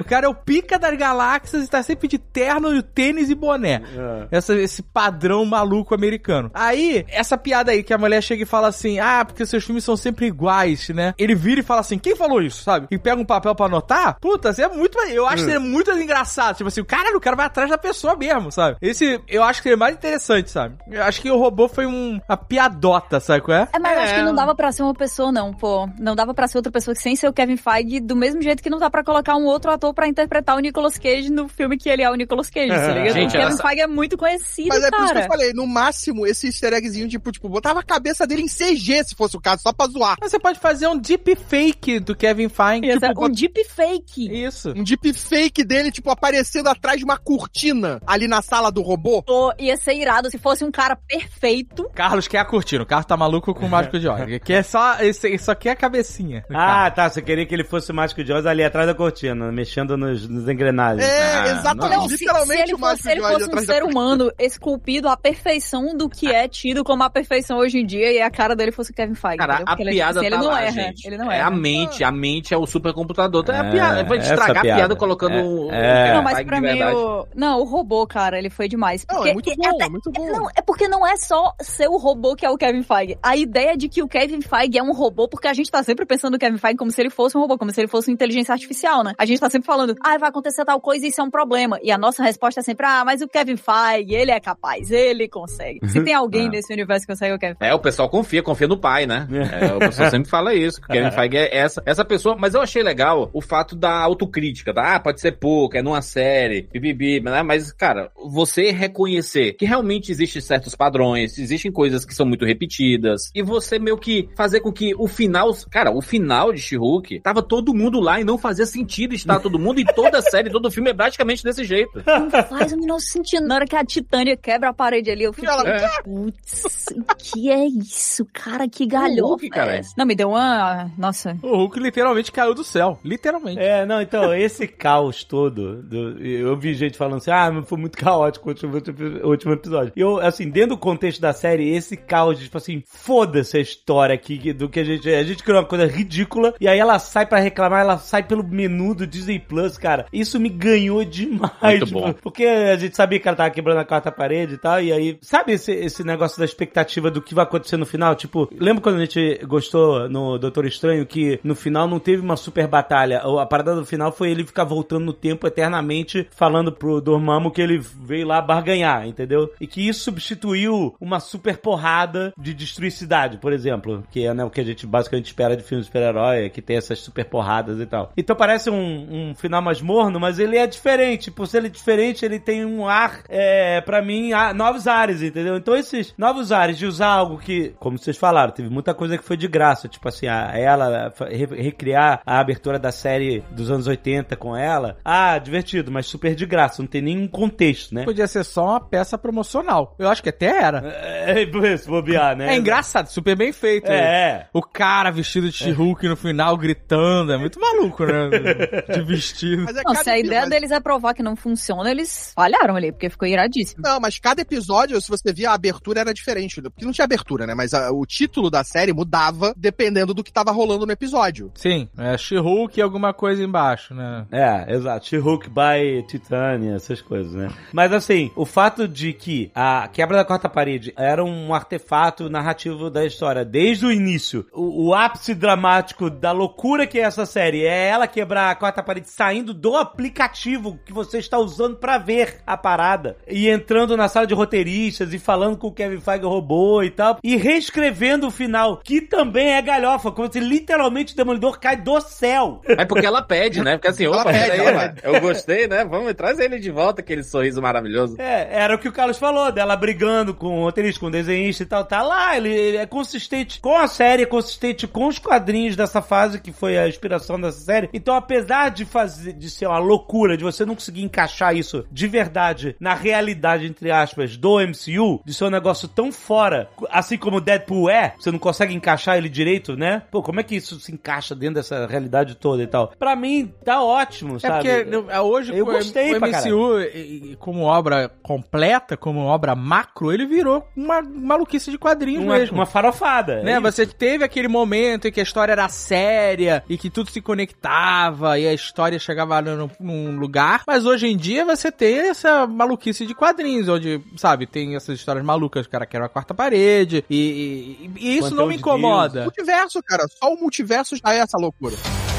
I'm Jennifer Walters. I'm a lawyer. Oh, I'm not a superhero. O que, que é o Wong tomando spoiler de Sopranos, cara? Não é maravilhoso? Muito bom. Somos todos Wong, né? Vai, O Wong sentado, eu acho que qualquer parada que o Wong fizer eu gosto. Eu tô nesse nível de encanto, cara. Cara, o Wong, ele é um, é um personagem assim, que ele, ele parece putaço, mas ele é muito gente boa. Exato. Ele é. Ele é tipo Azagal de vez em quando, assim. Ele é tipo Azaghal. Quando ele sai do escritório da mulher Hulk e ele abre o portal com a má vontade, putaça assim, vá, ele dá uma virada com o braço assim, eu achei maravilhoso maravilhoso, cara. O Wong é muito bom. Mas cara. ele parece putaço porque ele tem aquele vinco aqui, sacou? no nariz aqui. Eu lembro que o César Maia, quando era. Que é isso? Ele tinha a cara César muito, Maia. muito rígida. E aí o pessoal fez botox no César Maia ainda quando nem era moda, lá atrás. Aham, pra ele ficar mais simpático. Que aí ele ficar mais simpático, tirar Ah. esses vincos, né? O Cara. Wong, ele tem essa cara, porque ele tá sempre, né, com essa cara de nervoso. Ele tá sempre É, com Se você fizer um botox, você resolve. Cara, ele e a Party Girl falando de drinks, cara. Que coisa maravilhosa. Olha o Jovem Nerd. Como é que é? Já provou um Blue Manhattan? E aí ele não, o que que tem? Não sei, é azul. Cara, isso é maravilhoso, cara. Isso é muito bom, cara. Party Girl e Wong. Não, o mais legal é quando ele fala o drink que ele toma lá e ela fala, hum, quero provar. Tem aí do leite de iaque. Leite de iaque, caraca. Ela tá aberta a todas as experiências. A Madison é, porra. muito boa, pô. De- Ela é Depois que muito ela já boa. foi pro inferno e voltou, ela tá aberta a qualquer tipo de experiência, ela tá ali pra curtir a Eles, vida. eles namoraram? Tiveram. Ih, Ué. essa série é a série da transa, né?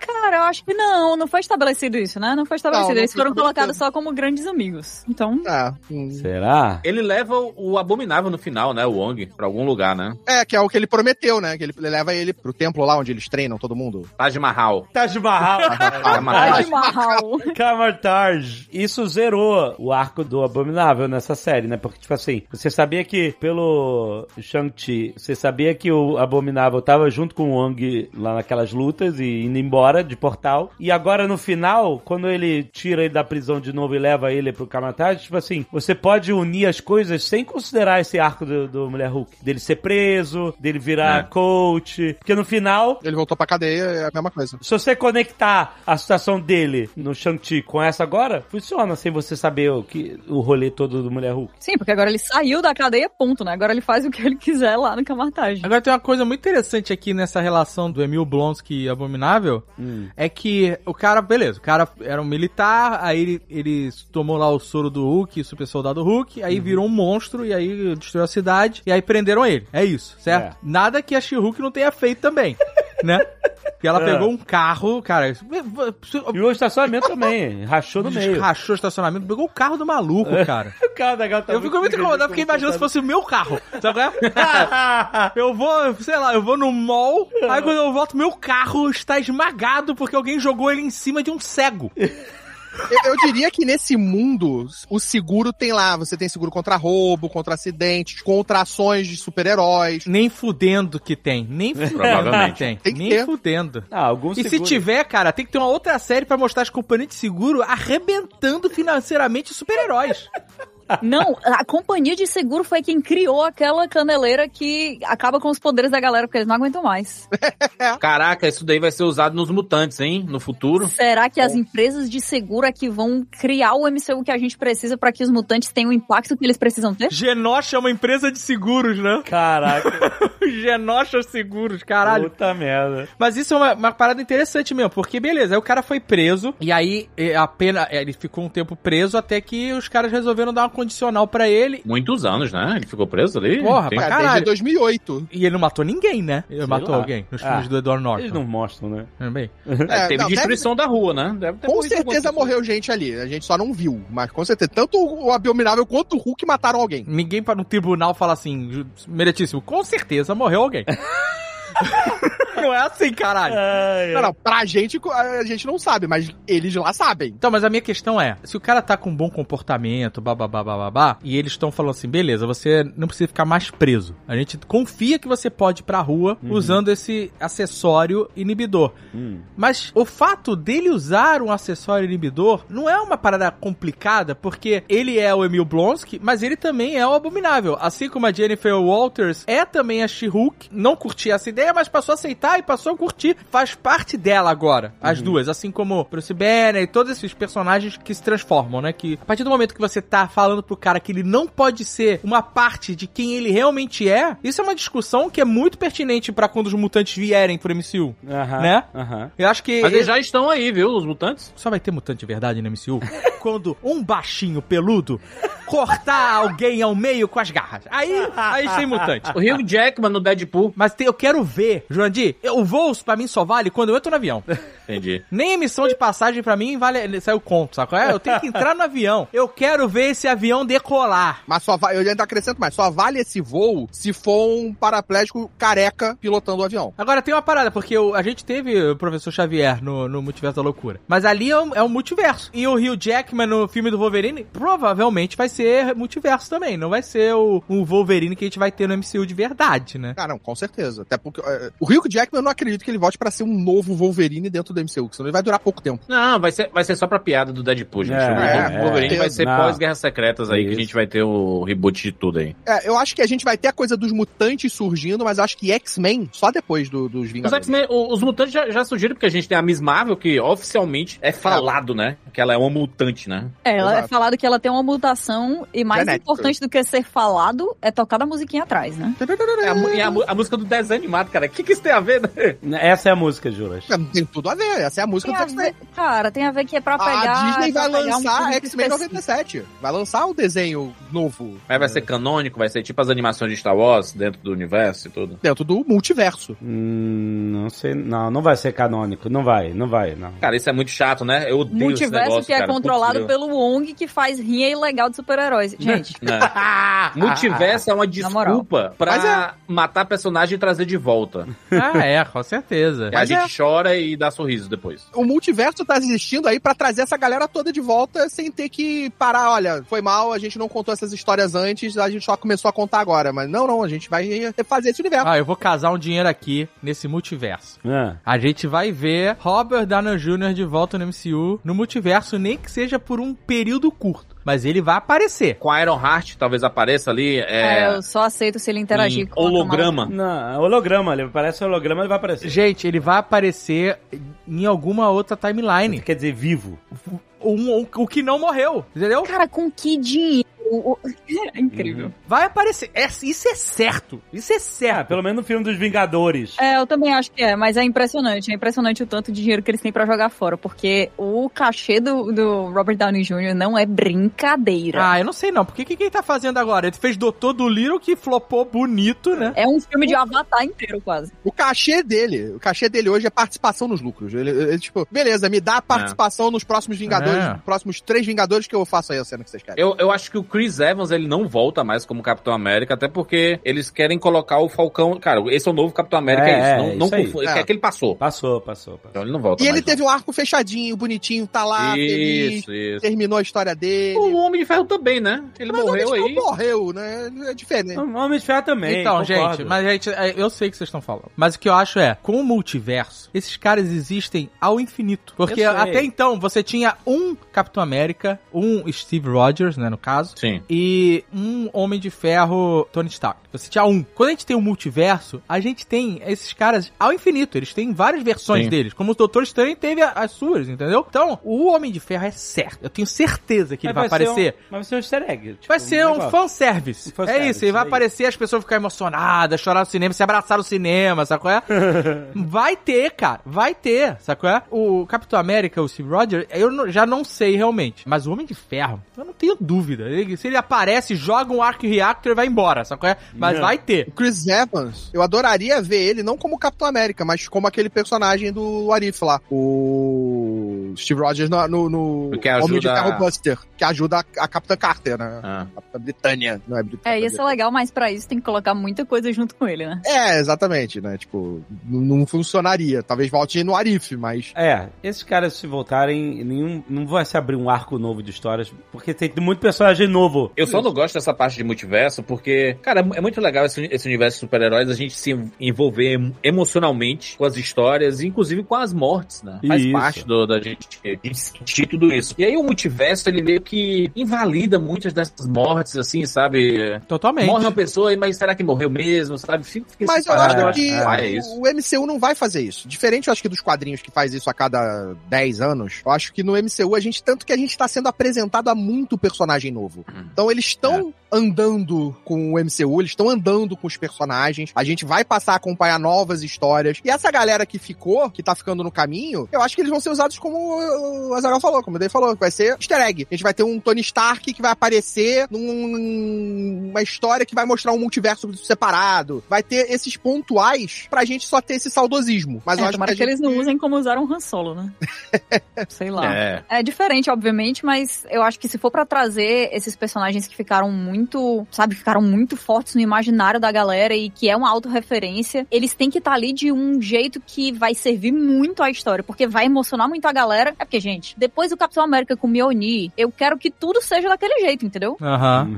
que se for fanservice, é pra funcionar daquele jeito ali. Com esses personagens, que são hoje em dia, né, o, o- sei lá, a coisa mais sagrada que o MCU tem e a coisa mais sagrada que uma geração inteira de fãs de super-heróis tem, na verdade. Se for pra usar, tem que ser um negócio absurdo. Não chega pra colocar um. Ah, encontraram um home video aqui do Tony Stark que ele tá fazendo, ensinando a Morgan a cozinhar, sabe? É, eu acho que o, o MCU, ele vai... Ele tá passando por uma crise, não? Não existe uma crise no MCU, não? Nessa fase 4? Uma crise? Eu Será? acho que existe uma crise no que as pessoas esperavam que o MCU fosse. Crise A com crise é Kevin nossa, Feige crise é especificamente, porque já foi falado no Blade lá, né, que teve a- o diretor foi demitido, o Mahershala Ali disse que tá insatisfeito com o filme. Ah, não. Vamos usar o Blade. E porque o Kevin Feige não, tipo assim, estão ligando pra ele e tá caindo na caixa postal, tá ligado? Ele não É. sabe o que fazer. Tá, tem muita gente. Pô, eu não tenho tempo de responder meus e-mails, imagina o Kevin Feige.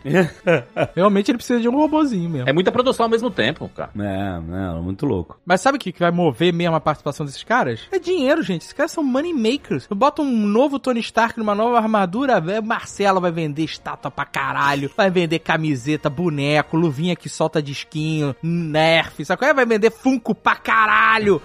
Vai acabar com o plástico do planeta essa merda.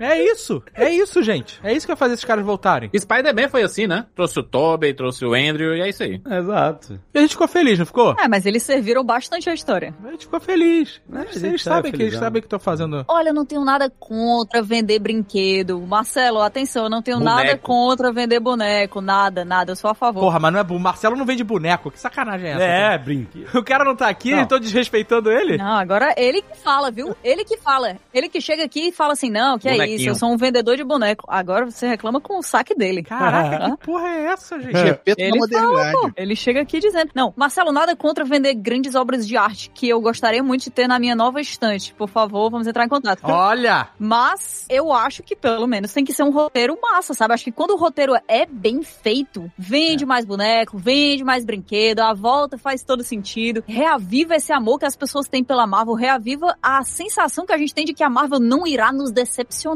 Mas eu Vocês acho lembram, que- gente, como é ser otimista e ter certeza que vai dar tudo certo? Nesse momento eu tô um pouco mais otimista. né? É, nesse momento, O mundo. hoje especificamente.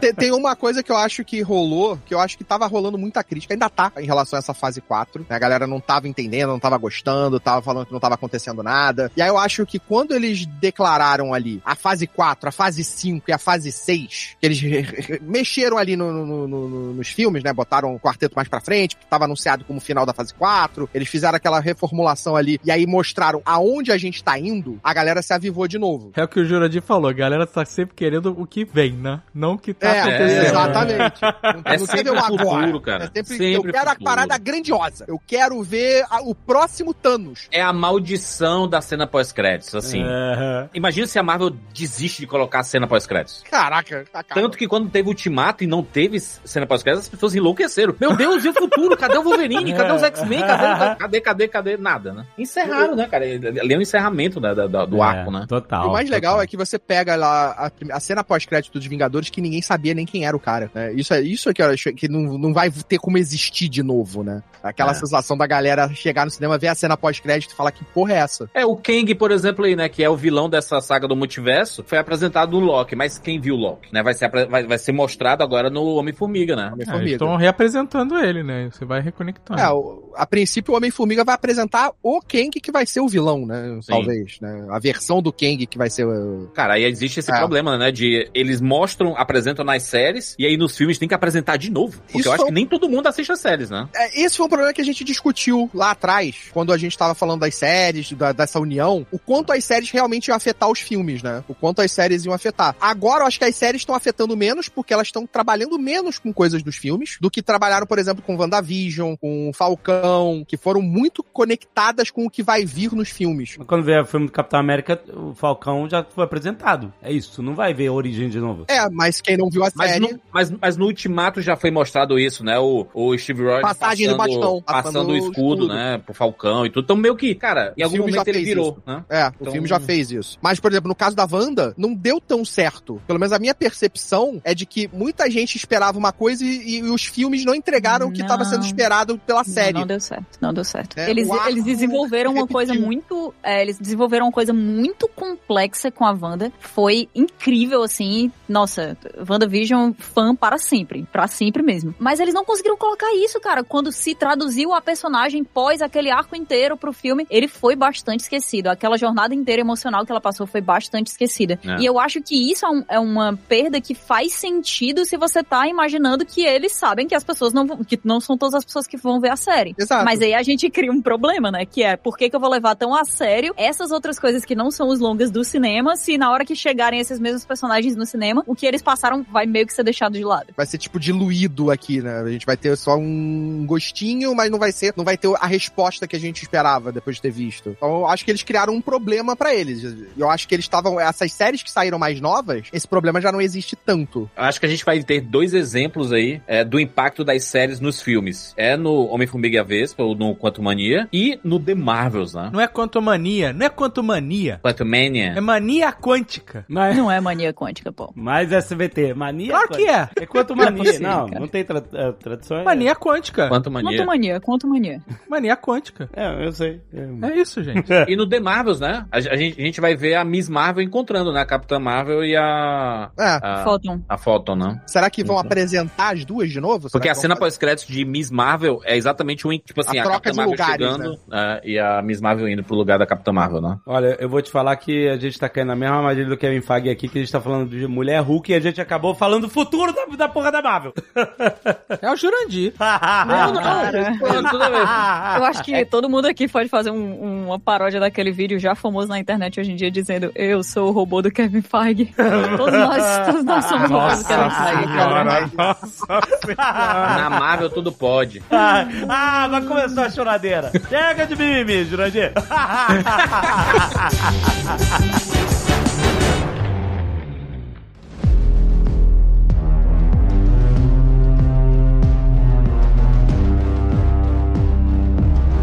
Mas teve outras coisas nesse episódio final que me incomodaram e que nem tem a ver com a estrutura da série. Por exemplo, teve lá os incels. O cara fica com ela de propósito, né, Pra roubar as informações dela e pra tirar foto dela. Isso é uma parada bem sinistra, cara, do mundo real. Aham. Sabe? Que, que é bem pesada, que acontece bastante, sabe? Aham. Esses malucos. Sim, extremamente assustador. É um negócio que acontece na vida real, que não rola ser tratado com tanta leveza e que já aconteceu, inclusive, com recentemente com várias atrizes que a gente conhece, né? Não do mesmo jeito, mas com vazamento de dados, fotos íntimas e tal. E é, foi justamente isso que me incomodou. É colocar com leveza, com tom de piada, com tom de que não é sério, que é uma brincadeira que é inofensivo. E não é, sabe? Esses caras são perigosos pra caralho, podem prejudicar a a vida das pessoas. E na série eles são uns bobalhões, sabe? O, é o bobalhão rico que usa Sharp. E essa galera não é, ela é muito mais sinistra do que isso, sabe? Acho que pegou leve nisso. Eu acho que eles colocaram essa ideia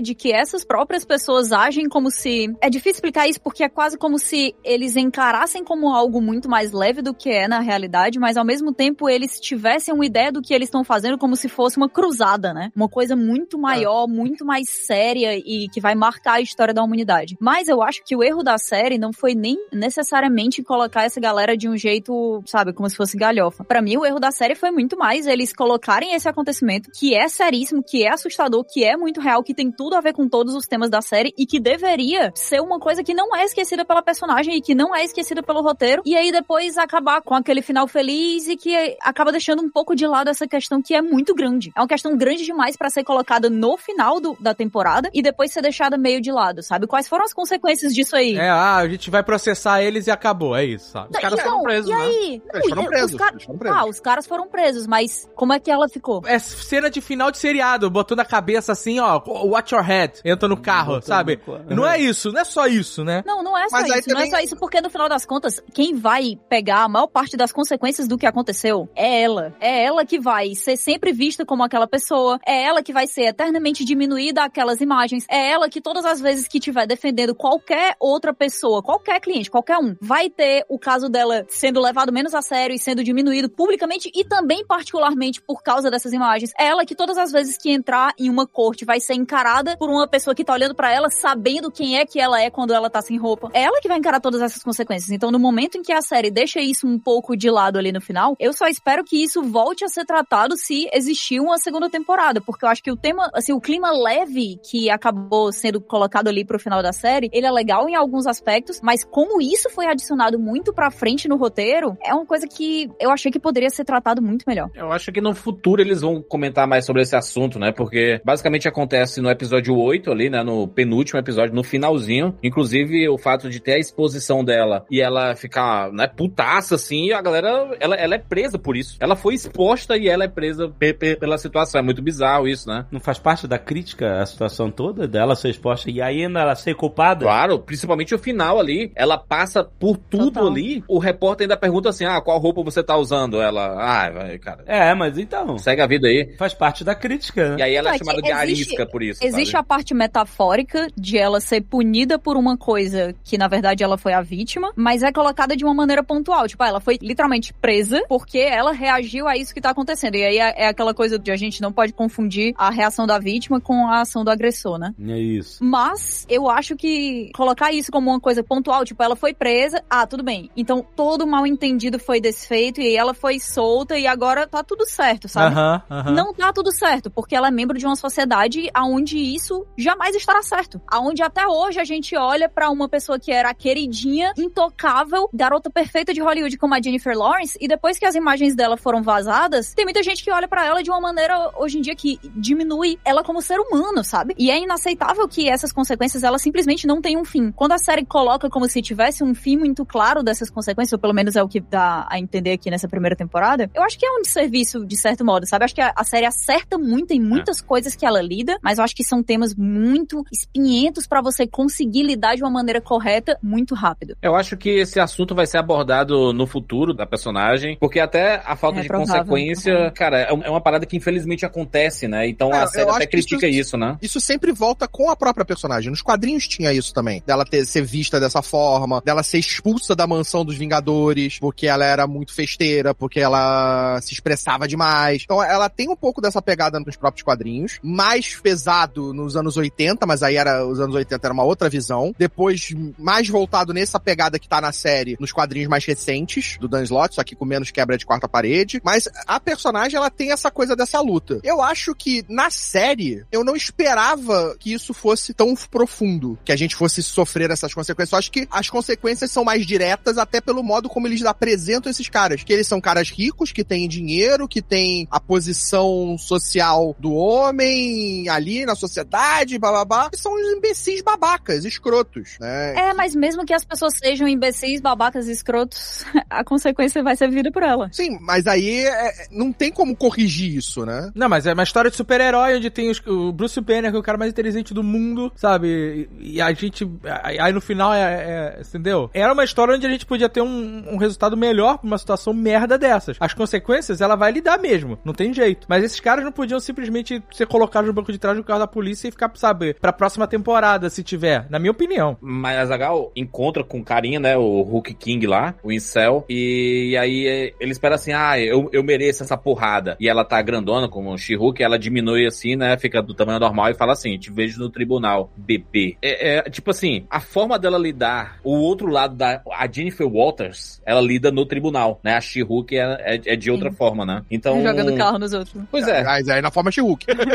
Cara, mas eu achei interessante Mas a, essa é a a temática. dela. A temática, ela, ela é interessante, porque a gente vê perseguições. Cara, a Marvel tá recheada. Pega a Capitã Marvel, extremamente perseguida, né? A própria Miss Marvel foi extremamente perseguida e a She-Hulk aqui também, dentro do MCU, porque a galera parece que quer ver sempre o mesmo tipo de filme, sabe? A gente tá vendo nessa fase 4, a gente viu temáticas, talvez as séries e os filmes não estejam tão legais assim, mas as temáticas são boas, sabe? A gente vê WandaVision falando de luto, a gente vê Loki falando sobre identidade, sabe? Você vê Miss Marvel também falando sobre identidade. Você vê She-Hulk sobre como você se comporta na sociedade de hoje, tendo internet e tendo essas exposições de redes sociais. Você vê paternidade lá no, no Thor, Amor e Trovão, que é uma coisa que você nem esperava, mas tem a temática paternidade ali, sabe? O Uhum. ressignificado do seu lugar no mundo, né? Então, assim, tem umas temáticas legais acontecendo dentro do MCU. Ali de fundo, né? Basicamente de Sim. fundo. Mas tem lá. É uma coisa que a gente não via porque nos outros filmes era, ai, o universo tá explodindo,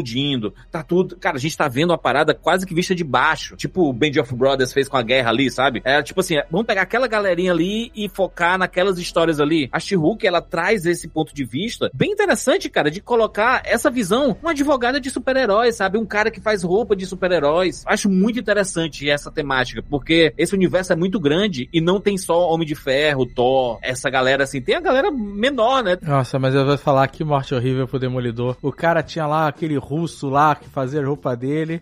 e agora tá com fashionista de sei lá onde. Deu Ué, me livre. ele fez-. Roupa de mostarda. Ah, mas Deu, a roupa me- dele ficou mó paia, meu Deus. Muito ruim.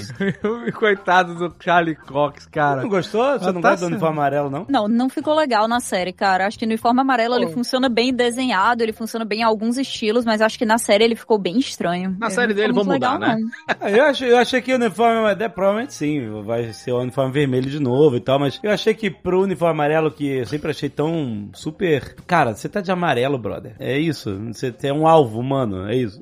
Nem pra você ter o seu Robin, né? Pra ser o alvo contra você. É, é, mas ele, ele. Eu achei que um tom. Tava com um tom mais escuro e tal. Eu, eu não desgostei, não. Achei legal, achei diferente. Agora tava sorrindo, né? Putz, grila, como sorriu o Demolidor, né? Tava lindo. Pô. Cara, a Feliz. carteira assinada traz esse sorriso bonito, né?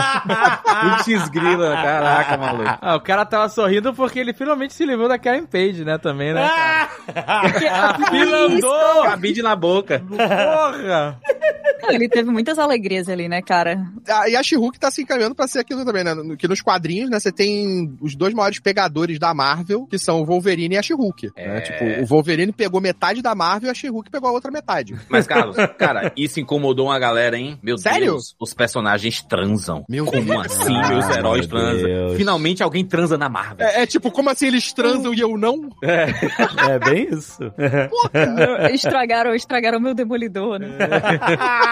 não, pô, mas acho que ninguém falou isso, não. Eu vi páginas de piada falando assim, não, eu achei que quebrou completamente o personagem, como assim, o demolidor transar. Quebrou o pessoal.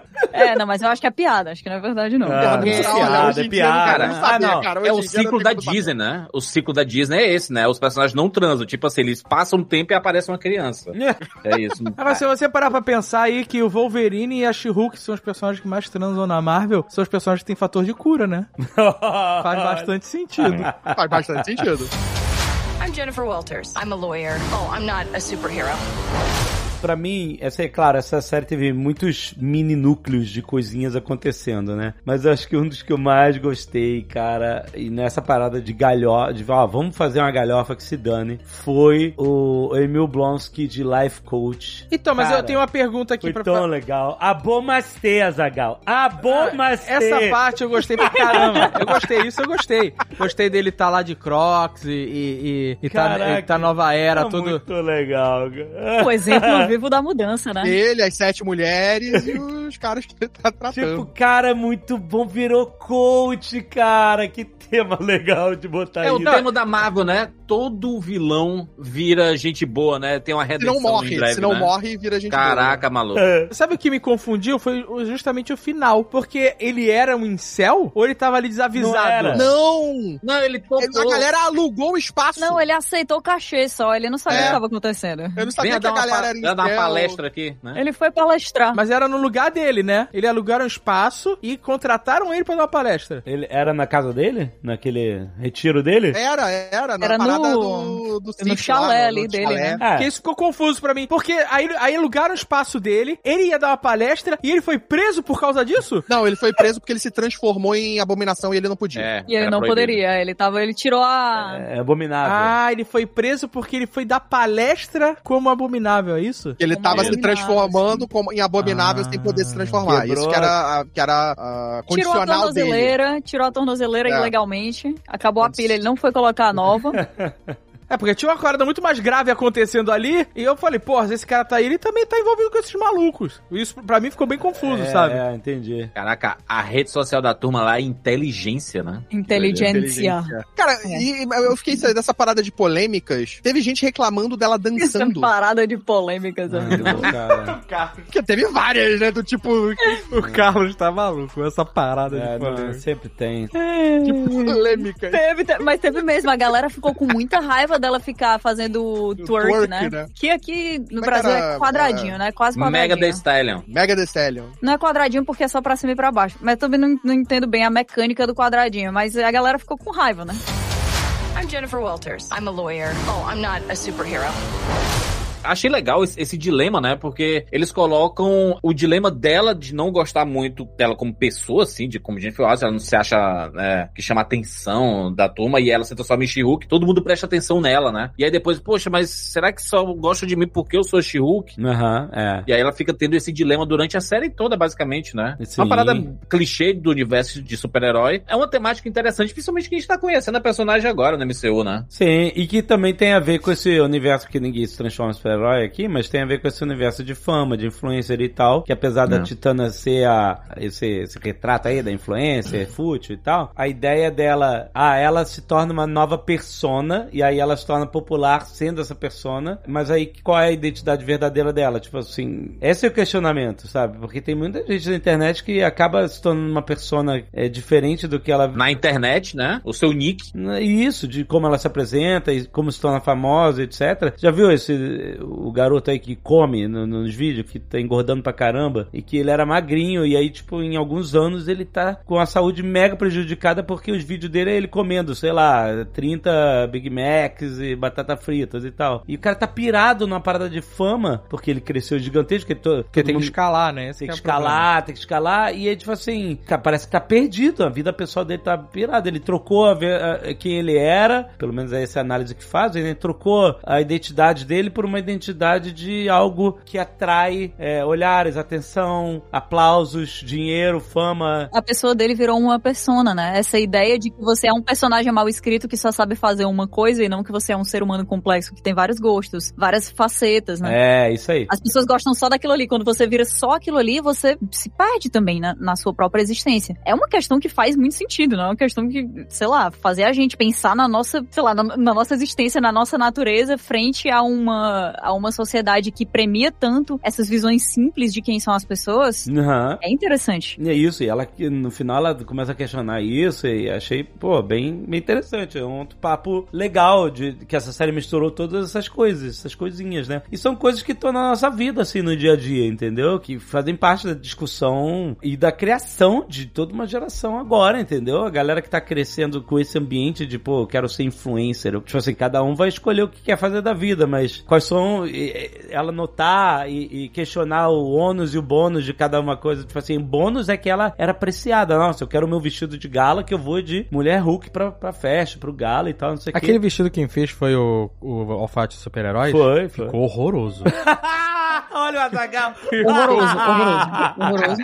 E não funciona também, né? Porque toda a premissa era que não, ele é uma, um alfaiate muito específico que consegue fazer essas roupas pra uma pessoa que tem o meu tamanho humano e que tem o meu tamanho como she E É. aí ela vira humana e o vestido fica foló no corpo dela. Que é isso, pô? É, o cara é péssimo, o cara é péssimo. A incompetência. Não, mas ele tem um negócio. Ele vai ser a na moda do, do rolê ali, né? Do pessoal dos incríveis, né? Mas eu Ele acho que a vai- galera se perdeu nisso aí. Poderia deixar o vestido Mas é legal ter, né? dos dois tamanhos. Não é legal ter um, um, um alfaiate de, de super-heróis, Ah, sim, assim? Sim, eu achei isso muito legal. Isso é legal. É que a gente não vê isso porque, ah, o Homem de Ferro faz sua própria roupa. Ah, o do Thor é um negócio mágico. Ah, é um negócio de nanorobôs. Ele- Cara, Mas, fica- mas, mas- mas tem essa galera nos padrinhos. a, gente, ó, pô, não, a gente não veio, não. A gente via isso sim. No Demolidor tinha lá o. O, o russo. O, russo, o alfaiate do, do rei do crime. Mas era outro nível, era outro nível. Ele era muito sério. É, na- tipo, nas séries do, no- nos quadrinhos do Justiceiro, você tinha. a sempre tem a galera que ajuda ele, que faz a roupa dele, que faz as paradas dele. Tipo, tinha um microchip que fazia as paradas de tecnologia.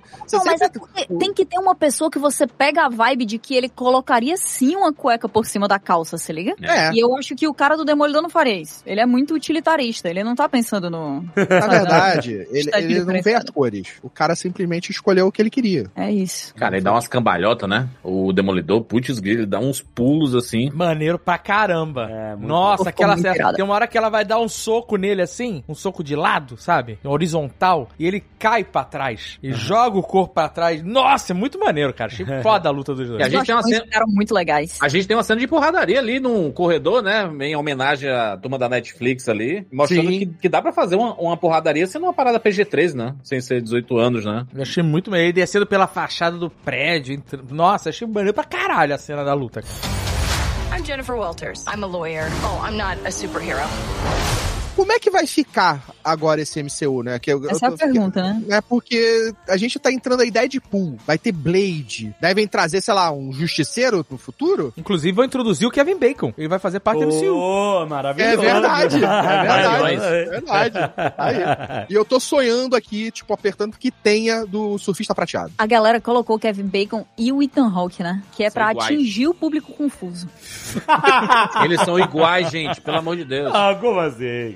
Eles envelheceram e ficaram iguais. Então, mas pra deixar as pessoas mais confusas, eles colocaram os dois, só que um é, é o próprio, né? É. E o- E o outro é um personagem. Então É. a pessoa pode achar, o cara é um- é ele e ele é o personagem?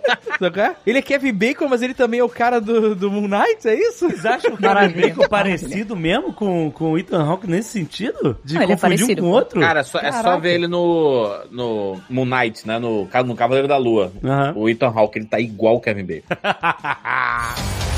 I'm Jennifer Walters. I'm a lawyer. Oh, I'm not a superhero.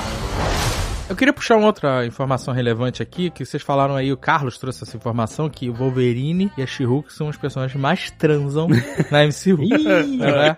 Mas a gente descobriu que o seu Hulk também transa. Caraca! Ah, é verdade. É. Porque veio um filho dele do nada! Nossa, do nada! Nasceu grande. Nasceu, meu amigo, quem pariu essa criança?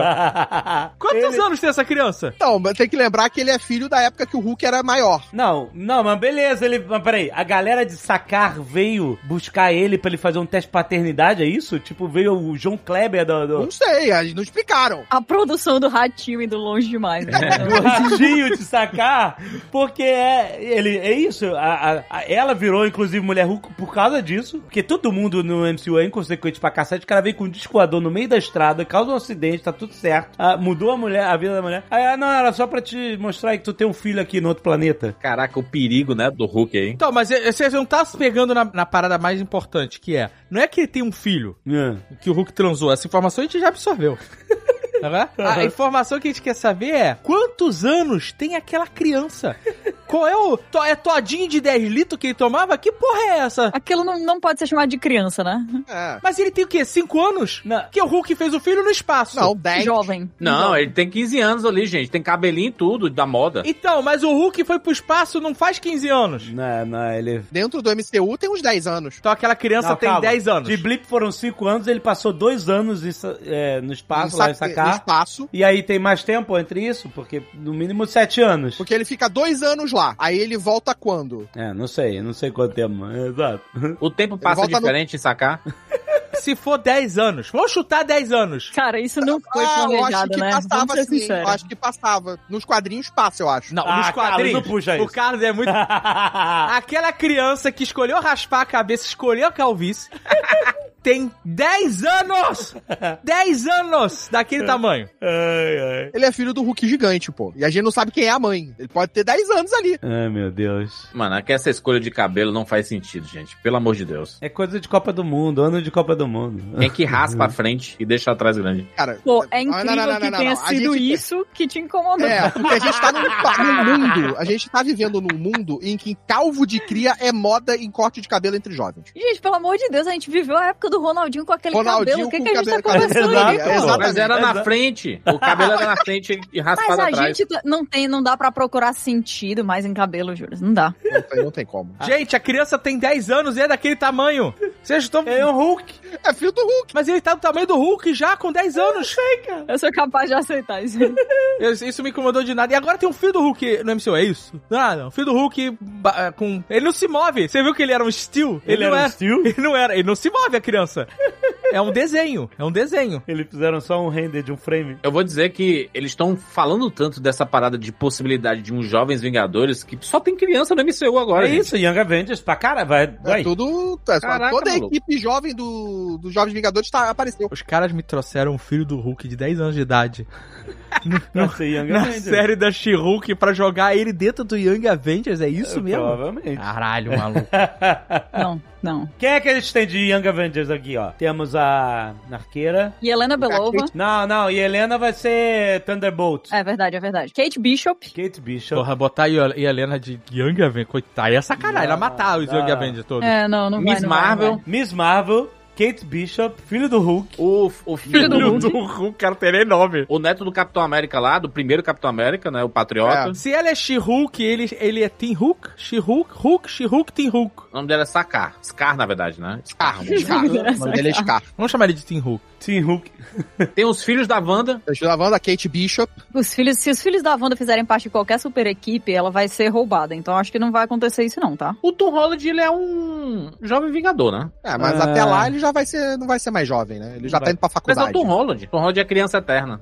Ó, tem a Kate Cara. Bishop, do, do- que é a nova Gavião Arqueiro. Peraí, O Carlos falou, Kate caralho? Carlos, que porra é essa, mano? Tá quem preso no loop Doutor Estranho. Quem mais tem, Carlos? Kate Bishop. Peraí, tem a Kate Bishop. Tem o, o filho, A o filho filha do, do Thor. Homem-Formiga. A filha Tem do Homem-Formiga. Ah, é. Isso, É. a, a Ah. ferroada, né? É. Vai ter Iron Heart, né? Vai ter a Iron Heart. A gente tem o filho América do Thor. Chaves. América Chaves. América Chaves. America Chavez. Filha do Thor. O filho do Thor. Caraca, a gente tá uma Filha do confusão. Thor. Alguém pode puxar aí? Jurandir, você que foi convidado, puxa aí. Quem são os Young Avengers? De novo, Kate Bishop.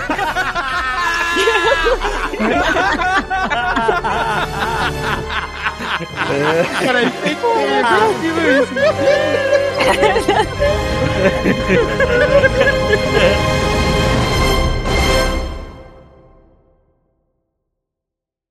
Este Nerdcast foi editado por Radiofobia, podcast e multimídia.